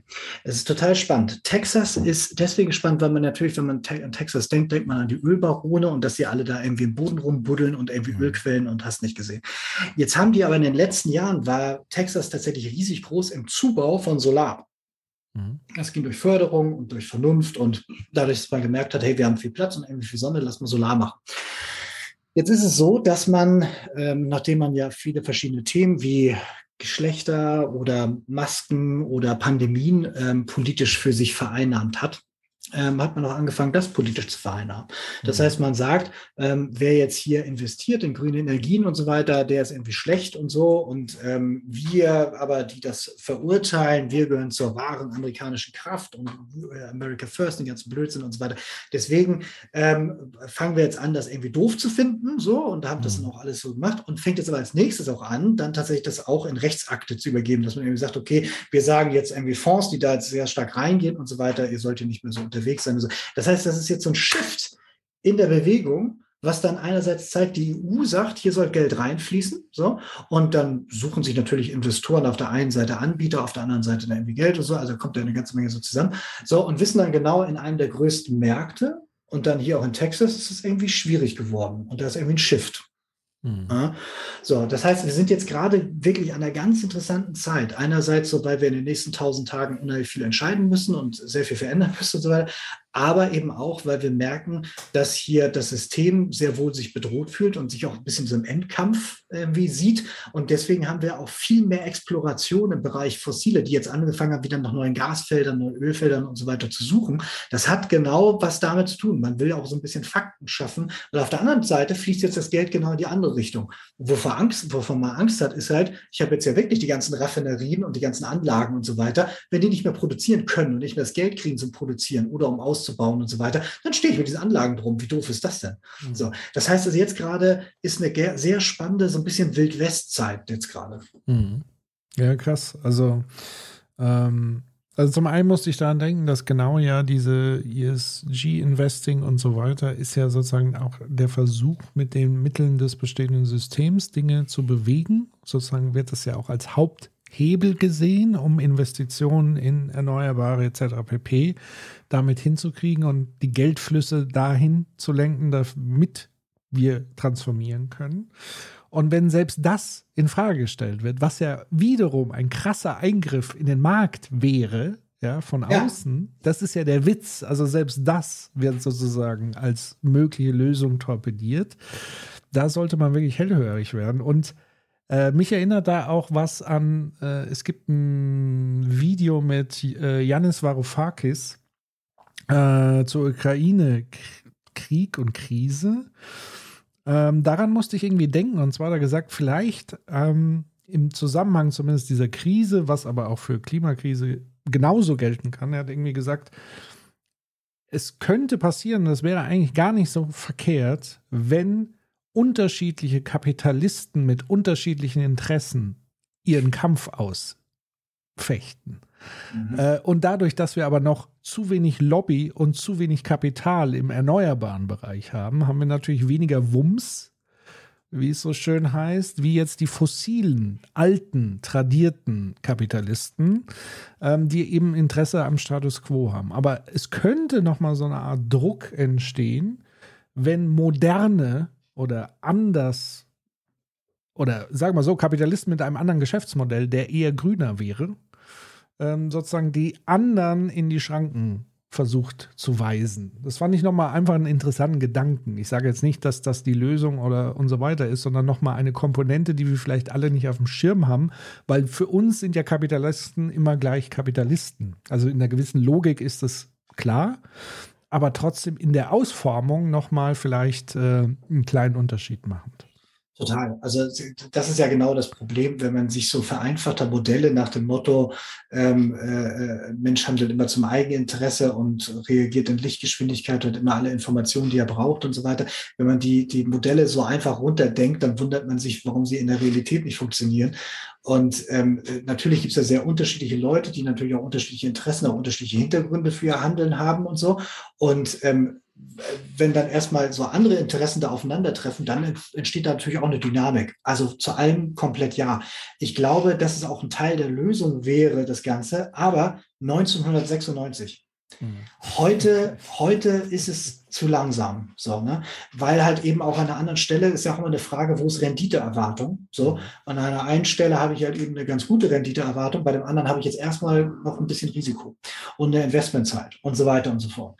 So, das heißt also, in diesem ganzen System, da müsste man jetzt sehr viel tun, um das jetzt irgendwie auch so noch zu beatmen. Ich sage nicht, dass das jetzt falsch ist. Ich glaube nur, das ist noch an vielen Stellen zu einfach gedacht. Vor allen Dingen, weil ähm, es gibt ja bestimmte Dinge, die erhöhen jetzt gerade den Preis. Beispielsweise ist das jetzt hier gerade eine natürliche Situation, in der Unternehmen anfangen müssten zu sagen, huch, ich war jetzt die ganze Zeit fossil dependent, ich müsste mich jetzt unabhängig machen. Ich habe das total verpennt, ich Idiot. Ich hätte das vor 15 Jahren schon machen sollen, als man mir das schon erzählt hat. Jetzt muss ich es jetzt halt mit aller Gewalt, muss ich es jetzt machen. Machen sie aber nicht, sondern meckern dann so lange Politiker und die Zivilgesellschaft an, bis sie das quasi, dieses Unternehmerrisiko dann geschenkt bekommen, beziehungsweise halt in irgendeiner Form halt irgendwie erlöst bekommen. Also diese transformatorische Kraft, die da drin steckt, die wird dann eben durch Einzel jetzt Krieg und so, da kann man das auch sehen, dass es irgendwie okay ist. Aber jetzt überlegen wir mal, der CO2-Preis, der auf CO2-Emissionszertifikaten liegt, also Verschmutzungszertifikaten, dass du emittieren darfst, der wird ja weiter ansteigen. Den hat man jetzt krisenbedingt mal ein bisschen unten gelassen. Scheiß Signal. Aber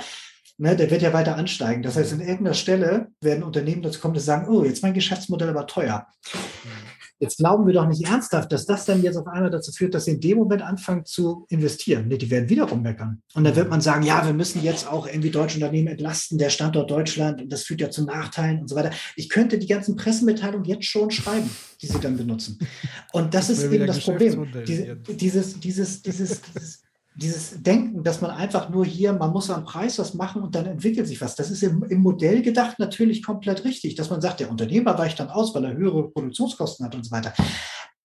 Aber das ist halt nicht so gegeben, weil man auch weiß, auf der anderen Stelle ist ein Makler, der bereit ist, auch hier den Schalter nicht wieder umzulegen, aber irgendwie äh, Sachen zu erfinden, warum es dann doch nicht passt.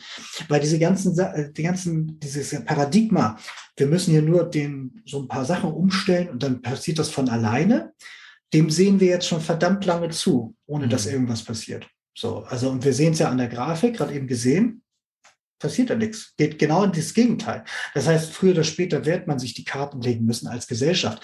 Wir dürfen auch irgendwie nicht so denken, der Staat, das ist ein gesichtsloser mhm. Haufen von Apparatschicks, sondern das ist ja unsere Vertreter, das sind wir. Wir als Gesellschaft müssen uns selber sagen, wollen wir das so weitermachen wie bisher oder wollen wir vielleicht sagen, langsam müssen wir jetzt wirklich umstellen. Momentan überlassen wir das irgendwie Leuten, die das irgendwie alles dürfen und Marktmechanismen.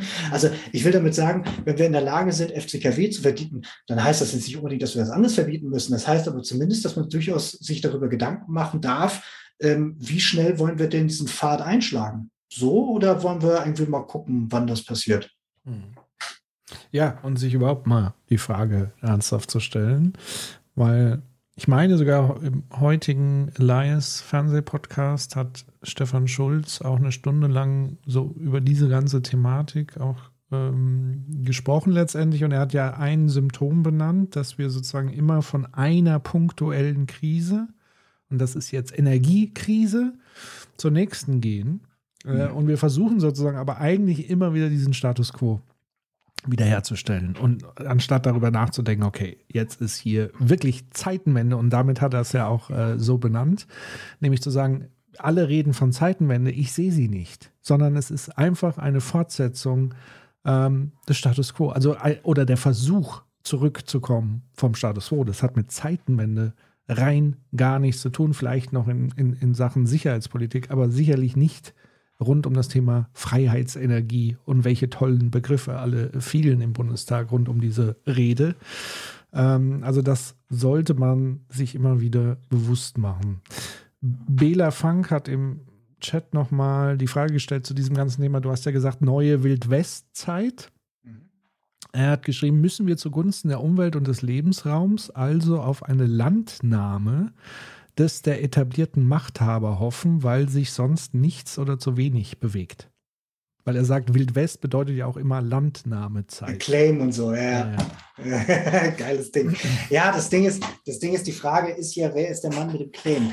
Also ähm, ich will damit jetzt nicht so sehr vorgreifen, aber ähm, es, es gibt so einen, so einen zwischenstaatlichen Vertrag, der heißt Energiecharta. Ähm, den hat man Ende der oder Mitte der 90er geschlossen um den Dreh, ähm, um damit zu, äh, um nach dem Zerfall der Sowjetunion zu regeln, ähm, wenn man jetzt dort ähm, äh, Energie aus Russland äh, vertreiben will auf den Weltmarkt, dann brauchen ja Leute, die da investieren in Anlagen und so weiter, brauchen ja irgendwie Sicherheiten, dass sie sagen, ich bringe jetzt mein Geld dahin, das heißt, ich kriege dann auch was wieder. So, und da haben dann Staaten dann, also ich vereinfache das jetzt total so, ne, ähm, ähm, quasi gesagt, okay, gut, ähm, wenn du bestimmte ähm, äh, Anlagen aufgebaut hast und bestimmte Sachen exploriert hast und so weiter und jetzt kommt ein staatlicher Akteur und schränkt das ein, dann ist der schadensersatzpflichtig und plus Y und so weiter. Also da gibt es eine ganze Menge obendrauf dafür, dass du hier ins Risiko Risiko gegangen bist, damit überhaupt jemand bereit war, in das Risiko zu gehen. Und das gibt natürlich auch noch andere Länder weltweit, wo auch jetzt staatliche Institutionen nicht besonders stark sind und so weiter. Und wenn du da rein investierst und du verlierst dann da irgendwie deine Anlage oder deine Plattform oder deine Pipeline, dann ist ja doof. So. Und deswegen hat man gesagt, damit ihr das überhaupt macht, dieses Risiko machen wir. So. Das Problem ist, auf diesem Vertrag, und da äh, rupfen sich gerade auch viele Juristen am Kopf, dass man da vielleicht irgendwie rauskommt. Da haben auch wir mit unterschrieben, auch die EU als Wirtschaftsraum, und hat quasi gesagt, jawohl, ähm, wenn wir jetzt irgendwie anfangen, hier was abzubauen, da war in Italien gerade der Fall, dann kriegt ihr Geld dafür. Und da ist natürlich jetzt auch ein hohes, weil jetzt ja die Fossilen wissen, das ist irgendwann Ende. Mhm. Also entweder wird man die irgendwann auszahlen oder man wird irgendwann sagen, ihr seid jetzt alle verstaatlicht oder man irgendwie sagen, okay, wir nehmen jetzt einfach den Schlüssel ab oder übrigens hier sind zwei Billionen US-Dollar, jetzt seid bitte still. Also irgendwann ist Ende. Mhm. Und die Frage ist halt dieses, wenn das jetzt nicht so läuft über so, wir enteignen euch ohne Gegenleistung oder ne, keine Ahnung, so, sondern da gibt es Geld am Ende, dann möchte man natürlich auch möglichst viel dafür bekommen für diese Endauszahlung. Und deswegen lohnt es sich jetzt auch total, möglichst viele Claims abzustecken, um nachher zu sagen, ich habe einen großen entgangenen Gewinn, weil guck mal, ich habe dieses riesen Gasfeld unter dem Yellowstone Park, das kann ich jetzt ja leider nicht mehr mhm. ausbeuten. Also lieber Staat, ich hätte jetzt gern zwei Billiarden Euro ah, oder zwei Billionen Euro. Ah, die hast ja. du nicht. Ah, die hast du nicht. Ah, das ist aber mhm. schlecht. Ja, da müssen wir weitermachen. Also, das ist das, also dieses von wegen, wer muss denn wem hier Land nehmen? Also, ich glaube, wir müssen uns als, und deswegen ist halt diese Unterscheidung zwischen Staat und Gesellschaft halt dieses, die versuche ich da immer so ein bisschen halt, äh, anders zu machen. Wir müssen uns darüber klar werden, dieses, ähm, wie gehen wir zukünftig mit Industrien um, die unsere Lebensgrundlagen in Frage stellen? Hm. Ja, und da könnte man ja fast schon sagen, im Kleinen der Atomausstieg und der Wiedereinstieg und der Wiederausstieg und der Wiedereinstieg, allein das war ja ein saftig knaftiges Geschäftsmodell der Atombetreiber. Äh, und offenbar versucht man die Nummer jetzt nochmal ein drittes Mal, weil da sind ja wirklich Milliarden geflossen, nur für den Ausstieg und den Wiedereinstieg und den Wiederausstieg und den Einstieg. Und zwar Milliarden an Steuergeldern. Und äh, ich hatte heute auch schon so eine Diskussion auf, auf Twitter, weil irgendwie da ging es um Solarbranche und die Zerstörung und weil wir jetzt, äh, weil RWE ja als Aktionär Katar als Großaktionär hat oder als größten Aktionär und sie ja irgendwie in den USA äh, Solar irgendwas machen wollen. Und dann kam dann irgendwie, ja, die Solarbranche hätte sich selber gemacht und China hätte sozusagen die Preise gedammt, wo ich sage, ja, aber warum hat China denn die Preise gedammt? Einerseits aufgrund der Arbeitsbedingungen und zweitens, weil sie es politisch auch mit voller Kraft forciert haben. Äh, und dann kann ich nicht sagen, der Staat entzieht sich dieser Verantwortung, weil es der Markt nicht hingekriegt hat. Ähm, und am Ende zahlen wir es sowieso, so wie wir jetzt 30 Milliarden und noch viel, viel mehr äh, genau diesen Konzernen äh, in den Rachen schmeißen, damit wir sozusagen die Grundlast aufrechterhalten können, die wir sowieso brauchen. Also für mich gibt es ehrlich gesagt im Bereich Energieversorgung eines Landes überhaupt gar kein Argument mehr, das nicht zu entkoppeln von einer Marktlogik. Das macht gar keinen Sinn, weil es ist de facto längst entkoppelt. Weil ja. wir, wir, sozialisieren ja die Verluste ähm, und geben die Profite ab. Ja, das genau. Und äh, am Ende ist dann auch mal die Frage, was soll dadurch besser werden? Ne? Also häufig kann ja Pro Privatisierung auch was Gutes sein. Siehe Telekommunikation. Ja. Bei Strom ist es eher so, dass man vorher sagt, okay, wir bieten ein, ein Commodity an, was andere Stadtwerkbetreiber eben ähnlich machen. Ähm, so viel Innovation ist da jetzt auch nicht wirklich drin, die halt immer so als Vorhalteargument immer gebracht wird, sondern eher andersrum. Der Strom muss täglich, jährlich teurer werden wegen Marktmechanismen und Börsenkursen und so weiter. So, also dadurch schafft man eigentlich einen Wohlstands- oder Wohlfahrtsverlust. Ähm, und man hätte vor allen Dingen, hätte man diese ganzen Sachen noch bei sich, also bei uns in unserer Gemeinschaft gehalten, äh, dann könnte man heute auch schneller umsteuern. Ja. Weil dann wäre das ne, ja, relativ äh, wesentlich einfach. Jetzt muss man sich da halt irgendwie ewig rumschlagen da so. Das ist halt irgendwie, wir, wir reden hier davon, das sind ja ähm, Stadtwerke auf Steroiden. So, und wir müssen ja. halt irgendwie, irgendwie mal zusehen, ob wir das nicht irgendwie anders organisieren als Gesellschaft. So, ne, das ist halt irgendwie, klar brauchen wir Energie und dass wir auch darüber reden wird, dass wir, in, wir, wir haben gerade eben gehabt, hier Menschen verhungern und wir haben hier irgendwie Dürren und Kriegsgefahr. So, und äh, irgendwie wenig Zukunft noch über, dass wir darüber noch reden müssen und verhandeln müssen, ist eigentlich Irrsinn par excellence. Und es wird so oder so dazu kommen, so wie es jetzt dazu gekommen ist. Wir zögern es nur raus und machen es noch teurer, als es sein müsste. Das, das meine ich damit. Also so zu tun, als ob das Unvermeidliche vermeidlich wäre, das ist aus meiner Sicht in dem Bereich Energie vollkommen vorbei.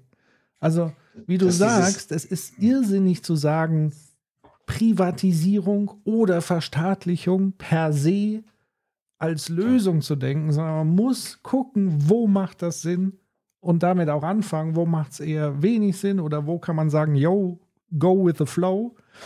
Ähm, und das ist nicht bei Elementen, die aus meiner Sicht in die Daseinsvorsorge reinfallen. Und Daseinsvorsorge ist Energie halt ein ganz wichtiger Punkt.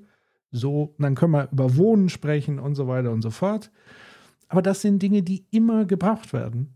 Wie Gesundheit auch und so weiter. Es macht keinen Sinn, das an Marktlogiken zu koppeln, weil am Ende, wenn es kurz vorm Zusammenbruch, vor dem Kollaps steht, kommt, muss der Staat allein aus der Daseinsvorsorge kommen und es wieder auffangen.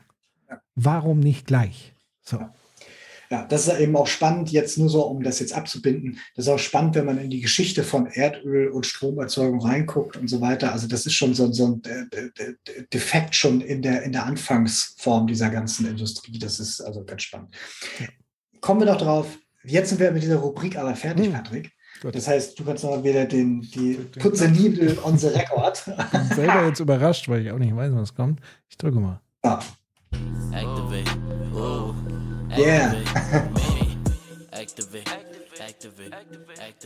ja, der Track muss durchlaufen, glaube ich. Ne? Nee, ah, ich kann nur nicht unterbrechen. Es ist nur genau. Schnitzel. Genau. Der dritte Part ist hier dieses äh, Klimakrise abwendendes Handarbeit. Wir werden immer wieder so ein Parten haben, wo wir über Aktivismus reden, was man machen kann, wo man sich einsetzen kann, wo man anstiften kann und so weiter. Denn tatsächlich ist es so, siehe oben, ähm, dass es viel schon getan ist, sich zu informieren, mit anderen darüber zu sprechen und aber auch Dinge zu tun. Denn es gibt ja scheinbar noch eine ganze Menge Nachholbedarf da. Wir werden auch mit Gästen darüber reden und versuchen auch Gäste dazu, dazu reinzubekommen. Und heute stellen wir halt eine Sache vor. Vielleicht kennt ihr die schon, vielleicht noch nicht. Ich erzähle einfach mal. Und das ist Schwarm for Future. Mhm. Klingt total irre und hat dann oben diese, diese komisch, diese Vögel da und man denkt, was ist das und so. Nein, das ist tatsächlich in dem ganzen For Future Kosmos ist das eine bestimmte Mobilisierungsart. Wenn wir über Aktivismus reden, gibt es ja unterschiedliche Mobilisierungsarten, wie zum Beispiel Petitionen oder Straßensperren oder Demos oder, oder, oder. Und eine davon ist halt eben auch, dass man direkt mit politischen Vertretern spricht. Das ist zum Beispiel etwas, äh, was man indirekt machen kann. Das machen zum Beispiel Querdenker so, Pegida macht das so und hat damit ja auch tatsächlich in ihren Mobilisierungen sehr viel Erfolg. Also sprich, dass die dann vorgefertigte Massenmails nehmen, einfach ihren äh, Friedrich Wilhelm untersetzen und das dann dahin schicken und denken Politiker, oh Gott, die, die Rassisten sind jetzt irgendwie ganz, ganz äh, relevant oder die Seuchenfreunde und so weiter. Ähm, das ist das nicht. Ähm, das kann man natürlich auch immer machen. Also, dass man sagt, übrigens, der Planet brennt, bitte tut was dagegen, liebe Bundestagsabgeordnete. Das ist noch ein bisschen konkreter. Nämlich, was man mhm. hier macht, du kannst dich auf der Webseite anmelden und sagen, hallo, ich bin die Sandra, ich möchte gerne hier aktiv werden und ähm, gibst deine Daten ab nehmen die Kontakt mit dir auf ähm, und dann gibt es eine Möglichkeit, äh, aktiv zu werden. Und das heißt, ähm, wir haben ja in unserem politischen System Kommunen, das heißt also Wahlkreise, Städte, Gebietskörperschaften, dann Kreise, Länder und der Bund, also verschiedene politische Ebenen und alle müssen erreicht werden. Mhm. Und alle müssen halt irgendwie mit dem ganzen Thema in Verbindung kommen. Und das eine ist halt einfach die zuzuspammen und das andere ist, persönlich mit denen ins Gespräch zu gehen. Mhm. Weil das viel, viel schwerer ist, jemandem ins Gesicht zu sagen, weißt du was, deine Zukunft ist mir egal. So, ähm, anstatt einfach nur einen Brief zu ignorieren. Das heißt, was Schwarm for Future macht, ist, äh, gemeinsam ähm, dich fit zu machen. Das läuft dann über Trainings, die sind am Wochenende, die gibt es fernmündlich und vor Ort, ähm, um äh, äh, fit zu werden auf dem Ganzen, was Argumente angeht und so weiter. Und ähm, äh, dann tatsächlich mit Politikern dann ins Gespräch zu kommen, in den Austausch zu gehen, in verschiedenen Arten und Weisen. Ich mal jetzt quasi erstmal grob das Bild. Ich finde das deswegen so spannend, weil das äh, sehr, sehr konkret ist und genau an der Stelle ansetzt, wo man tatsächlich auch ein bisschen Bewegung und auch ein bisschen Betroffenheit schaffen muss, dass für uns als Wähler das Thema wichtig ist. So, Patrick. Sehr gut. Ähm, vielen Dank. Ich kann dem fast nichts äh, noch hinzufügen. Schaut euch an, ich habe sozusagen im Link. Was sagst du? Äh, ich hatte nur dein, du hast gerade eben so, so, so einen Auftakt so, deswegen nee. ich gedacht, da was. Äh, nee, gar nicht, äh, sondern äh, äh ich habe sozusagen parallel auch nochmal den Link in den Chat gestellt. Schaut euch das an. Äh, finde ich eine sehr gute Sache und vor allen Dingen auch die Sache, ähm, das wäre dann so ein bisschen die Frage gewesen, wie, wie schult man sich? Ähm, also letztendlich wir versuchen ja auch sozusagen so äh, Wissen und so weiter jetzt zu vermitteln. Da kann man immer auch was rauspicken, wenn man in solche Gespräche geht und so weiter. Aber wenn die auch noch extra Rhetorik-Trainings und so weiter machen, sehr, sehr gute Idee. Also, weil da muss ja der Hebel hin an die EntscheiderInnen, ähm, die die Politik letztendlich machen. Und tatsächlich ähm, überschätzen wir ja immer so die Spitzenpolitik in Berlin und so weiter und unterschätzen dabei eben aber genau diese Wahlkreise, ähm, wo es normalerweise relativ wenig Berührungen gibt. Aber das ist der Hebel, glaube ich. Ich gebe mal ein Beispiel. Also gerade mhm. Kommunen, es wird zukünftig, also neben den großen politischen Leitlinien ganz klar, wird aber auch unheimlich viel in Kommunen entschieden werden. Die Städte sind halt die Zentren, wo der Change tatsächlich stattfindet. Und da hat ein Bürgermeister und jemand auch der nächsthöheren ähm, ähm, politischen Form halt irgendwie sehr viel Macht und Einfluss auch konkret. Wenn wir uns jetzt mal Paris angucken, wo bestimmte Teile autofrei sind und so, ist ein mhm. gutes Beispiel. Das Spannende ist, Hannover als eine Stadt, ist eine der ersten Städte gewesen, dass sich, die sich gerühmt hat, besonders autofreundlich zu sein. Okay. Und sie ist jetzt die erste Stadt, die tatsächlich versucht, na nicht autofeindlich, aber menschenfreundlich zu werden. Also mhm. sprich diesen ganzen ähm, Zentralismus um das Auto herum wieder zurückzubauen und so. Und ähm, ich weiß jetzt nicht, ob hier der direkte Einfluss war. Ich denke mal, die großen Bewegungen, die nehmen natürlich auch lokale Politiker wahr und jeder weiß irgendwie, wir müssen irgendwie vom Individualverkehr in Städten langsam wegkommen und so. Ähm, aber das ist halt irgendwie spannend, weil man sieht, dass eben auch in Kommunen sich selbstständig eine ganze Menge bewegen kann und das ist dann Life-Change, der dann eben entsteht. Und durch sowas kann man es dann eben positiv bewirken. Zweiter Satz noch dazu. Ähm, es gibt, wie gesagt, viele verschiedene Mobilitätsformen. Wenn man sagt, ich habe jetzt einfach, ich kann aufgrund meiner Arbeit, wie auch immer, an diesen Streiks nicht teilnehmen oder ich mag das und das nicht und so weiter. Das ist halt eben eine Sache, die man sich angucken kann und man kann dann mit einem Elan sehr viel Wirksamkeit auch haben. Sehr, sehr gut. Vielen Dank dafür.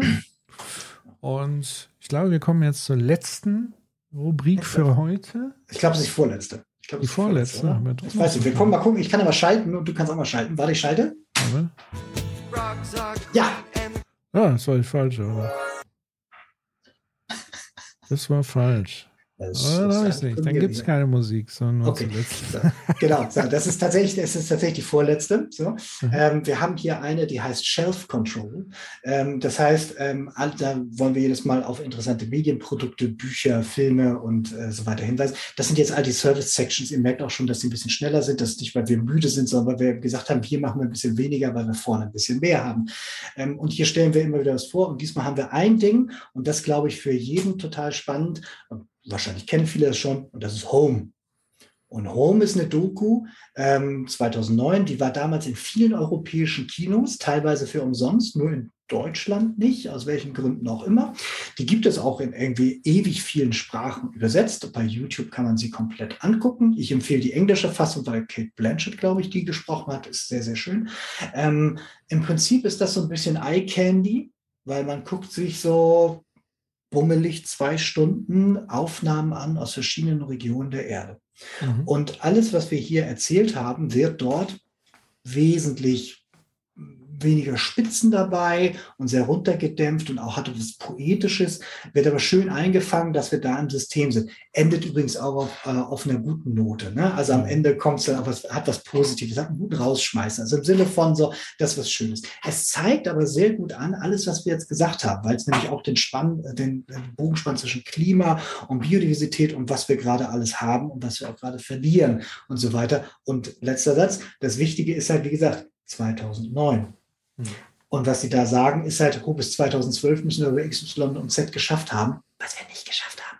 Aber ähm, ist, halt, ist, halt, ist, ist, halt, ist halt trotzdem spannend zu sehen. Ist wirklich ein großartiges, sollte man mit jedem teilen, weil auch Leute, die jetzt für das Thema nicht besonders wach sind, ist das ein äh, interessantes Teil. Ja. Ja, vielleicht sollten wir es einfach wild in den Straßen an die Häuserwände screenen. Das wäre ja, mal eine genau. Aktivismus-Idee. Also, genau. Ähm, ja, super. Vielen Dank. Und ähm, für euch gilt auch, wir, ich würde sagen, also den Discord-Link habe ich ja schon reingemacht. Ich würde, glaube ich, einen eigenen 2045-Channel dann ähm, demnächst die Tage aufmachen. Das macht, glaube ich, Sinn. Und dort können wir, glaube ich, auch sammeln äh, Nachrichten, äh, Buchtipps, Filmtipps etc., die euch so einfallen, die wir dann sozusagen in die Folgesendung mit übernehmen können. Ähm, also schaut auf Discord vorbei in den nächsten Tagen, ich werde jetzt nicht sofort dazu kommen, aber da werde ich dann den 2045-Channel, da werden wir ähm, auch die Möglichkeit haben, sich zu vernetzen, weiter auszutauschen. Hier war ja schon Dankbarkeit, der Selbstwirksamkeit. Das sind ja alles Dinge, die man tun kann und wo man sich eben nicht so ganz so hilflos letztlich fühlt, auch wenn Human die Hysterie gerne aufrechterhalten möchte, die aber ja auch nicht weggeht. Ähm, und deswegen kommt vorbei, wir stellen die Sachen rein, ihr könnt Sachen reinstellen, ihr könnt euch äh, austauschen äh, und so weiter. Ähm, genau. So, jetzt kommt aber die Jetzt kommt der letzte Teil. Episode. So, pass auf. Nicht ganz besonders. Aufs Kanalknöpfchen.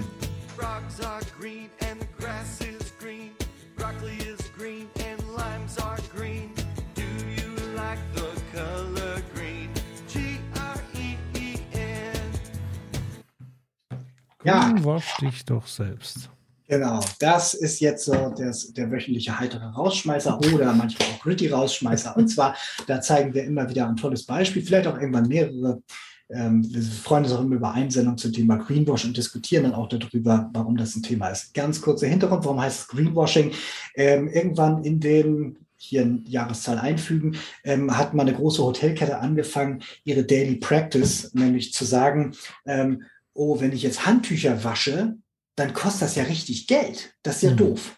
Mhm. Und damit ich das, weil ich das nicht möchte, dieses Geld auszugeben, versuche ich die Leute dazu zu bringen, mit leichten Nudging zu Verhaltensänderungen, dass sie bereit sind, ein Handtuch zweimal zu wenden, dann muss ich nicht waschen.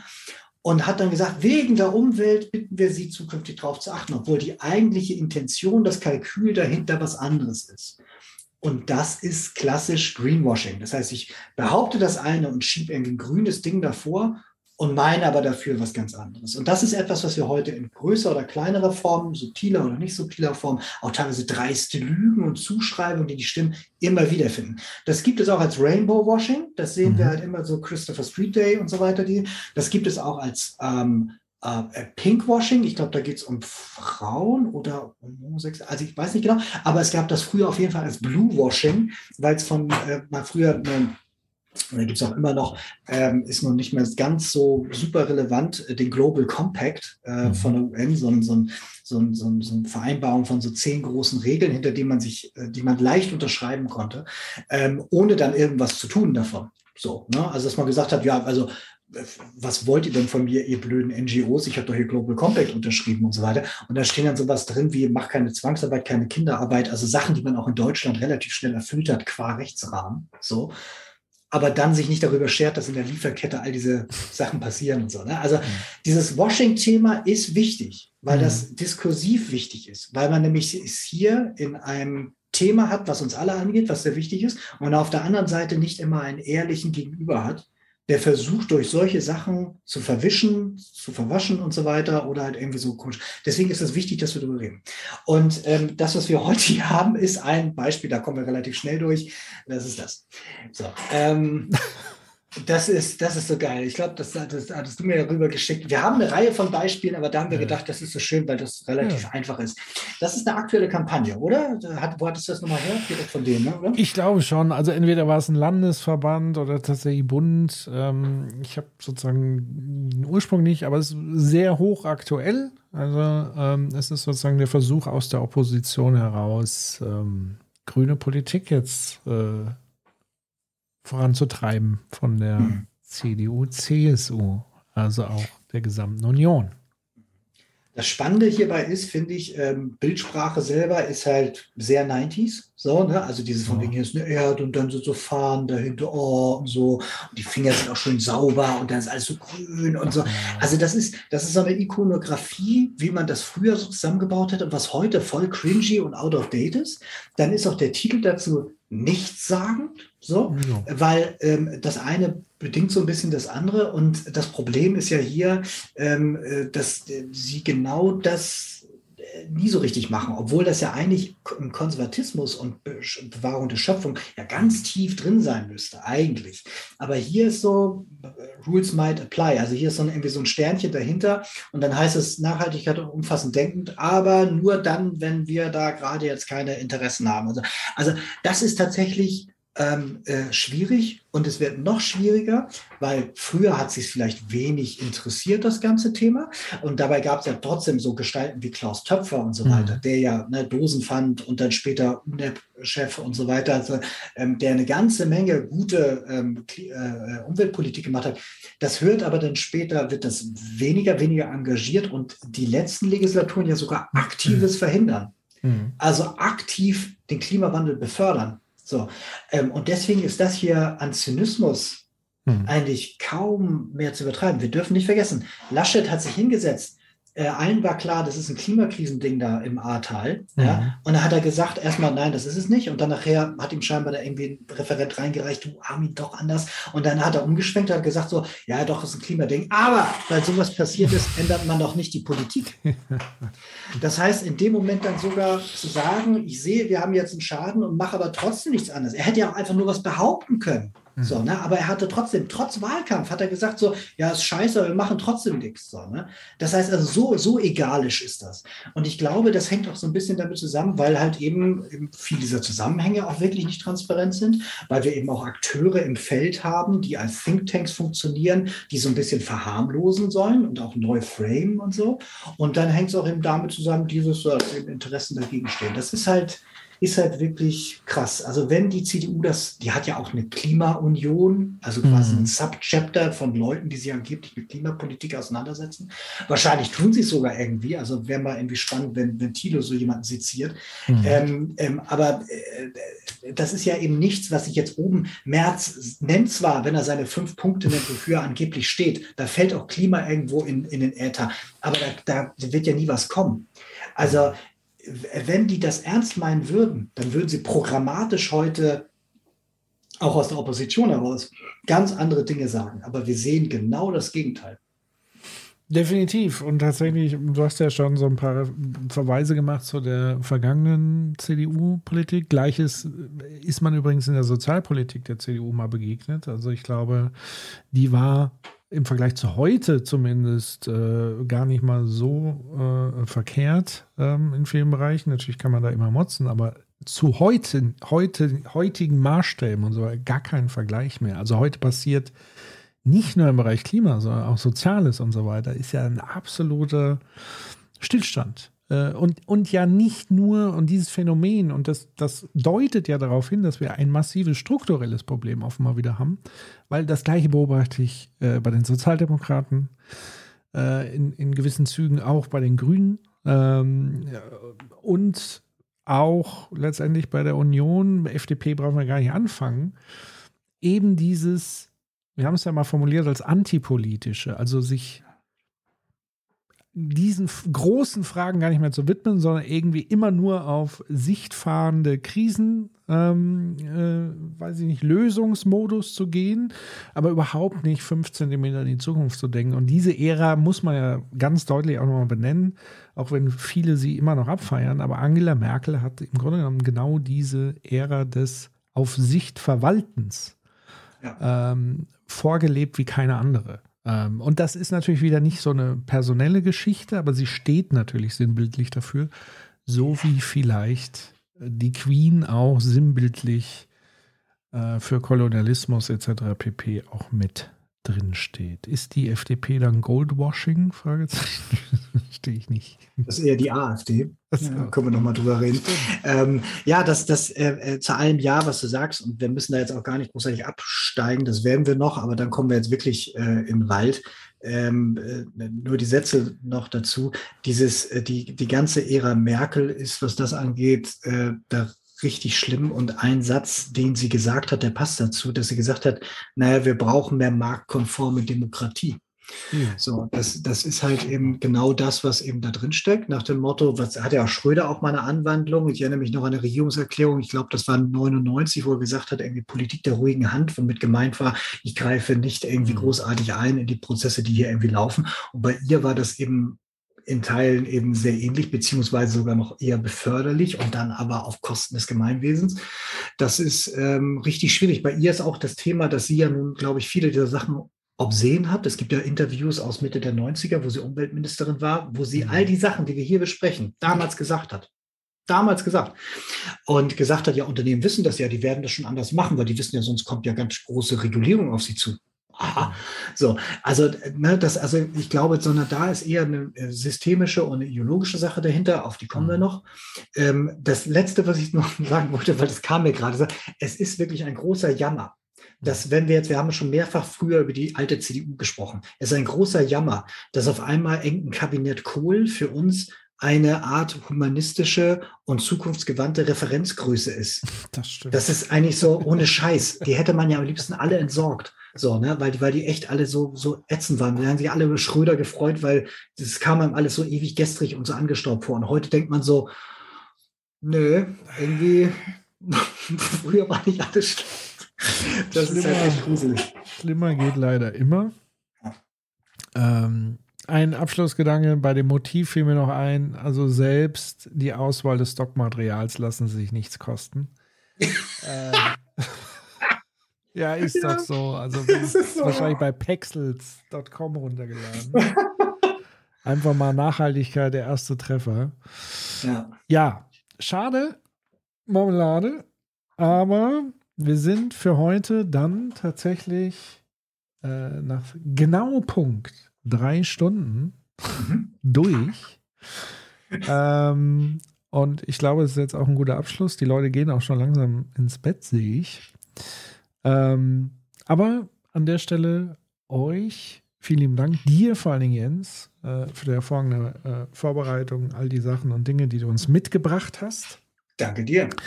Und danke an den Chat. Auch hier mega Format. Freue mich auf in zwei Wochen. Genau so geht es nämlich weiter. Die, der nächste Termin für 2045 ist quasi am 17.10. Also wir bleiben auf dem Montag um 20.45 Uhr. Ich muss dann aber nochmal mit dir sprechen, glaube ich, weil ähm, ich habe übersehen, dass ich tatsächlich morgen, also dienstags habe ich immer Frühschicht in der Familie. Und ich weiß ja, wie so ein Stream mich immer äh, Schlaucht. Mhm. Müssen mal gucken, vielleicht fangen wir früher an oder wir machen nicht immer drei Stunden. Oder wir kommen tatsächlich in so eine Routine rein, dass uns das auch irgendwie kalt lässt. Aber das kriegen wir schon hin. Ich würde sagen, 20, 45 zum 17. bleiben wir. Ihr, wenn ihr dabei bleiben wollt, äh, abonniert uns, äh, folgt uns, sagt es gerne weiter, kommt zu uns in den Discord. Ansonsten sehen wir uns in zwei Wochen wieder. Ähm, vielen Dank. Ich gehe jetzt nochmal hier auf Outro und Chat. Also das heißt, Hört euch an. Wie bitte? Hört es euch unbedingt an. Das ja, Outro wenn es super. hoffentlich funktioniert, das ist jetzt die spannende Frage, weil beim Intro ist es nicht abgespielt worden. Ähm, an euch, ihr habt jetzt nochmal die Gelegenheit, so zwei Minuten Applaus zu geben im Chat, weil ihr seid dann auch sichtbar. Vielen lieben Dank an alle und euch ja noch einen schönen Abend. Vielen Dank. Danke. Bis bald. Ciao. Tschüss. Und dann noch einmal anzufügen, und dann noch einmal anzufügen, und dann noch einmal anzufügen, die Irreversibilität der Veränderung ökologischer Systeme in ihrer Regeneration ist, glaube ich, einfach noch nicht begriffen worden. Wenn wir diese Kipppunkte erreichen, wo das Klima kippt, wo die Biodiversität kippt, wo die Ozeane kippen, dann können wir nicht einfach sagen, wir schalten diese Technologie wieder aus. Und dann noch einmal anzufügen, die Irreversibilität der Veränderung ökologischer Systeme in ihrer Regeneration ist, glaube ich, einfach noch nicht begriffen worden. Und das World Economic Forum schreitet ja inzwischen voran, wo ich mich auch wirklich frage, wenn die CEOs und wirtschaftlichen Entscheider dieser Republik und der Welt inzwischen sagen, die Top 6 globalen Risiken sind fünf ökologisch und das sechste Massenvernichtungswaffen. Und dann noch einmal anzufügen, die Irreversibilität der Veränderung ökologischer Systeme in ihrer Regeneration ist, glaube ich, einfach noch nicht begriffen worden. Wir haben komplett veränderte Lebensgrundlagen für die Menschheit, für die nächsten Generationen. Und das wird in keiner ökonomischen Kalkulation adäquat berücksichtigt. Das ist nicht mal planbar oder prognostizierbar. Und dann noch einmal anzufügen, und dann noch einmal anzufügen, dann ist doch einfach die Zeit vorbei, wo man darüber reden muss, ob jetzt Ökologie was kosten darf.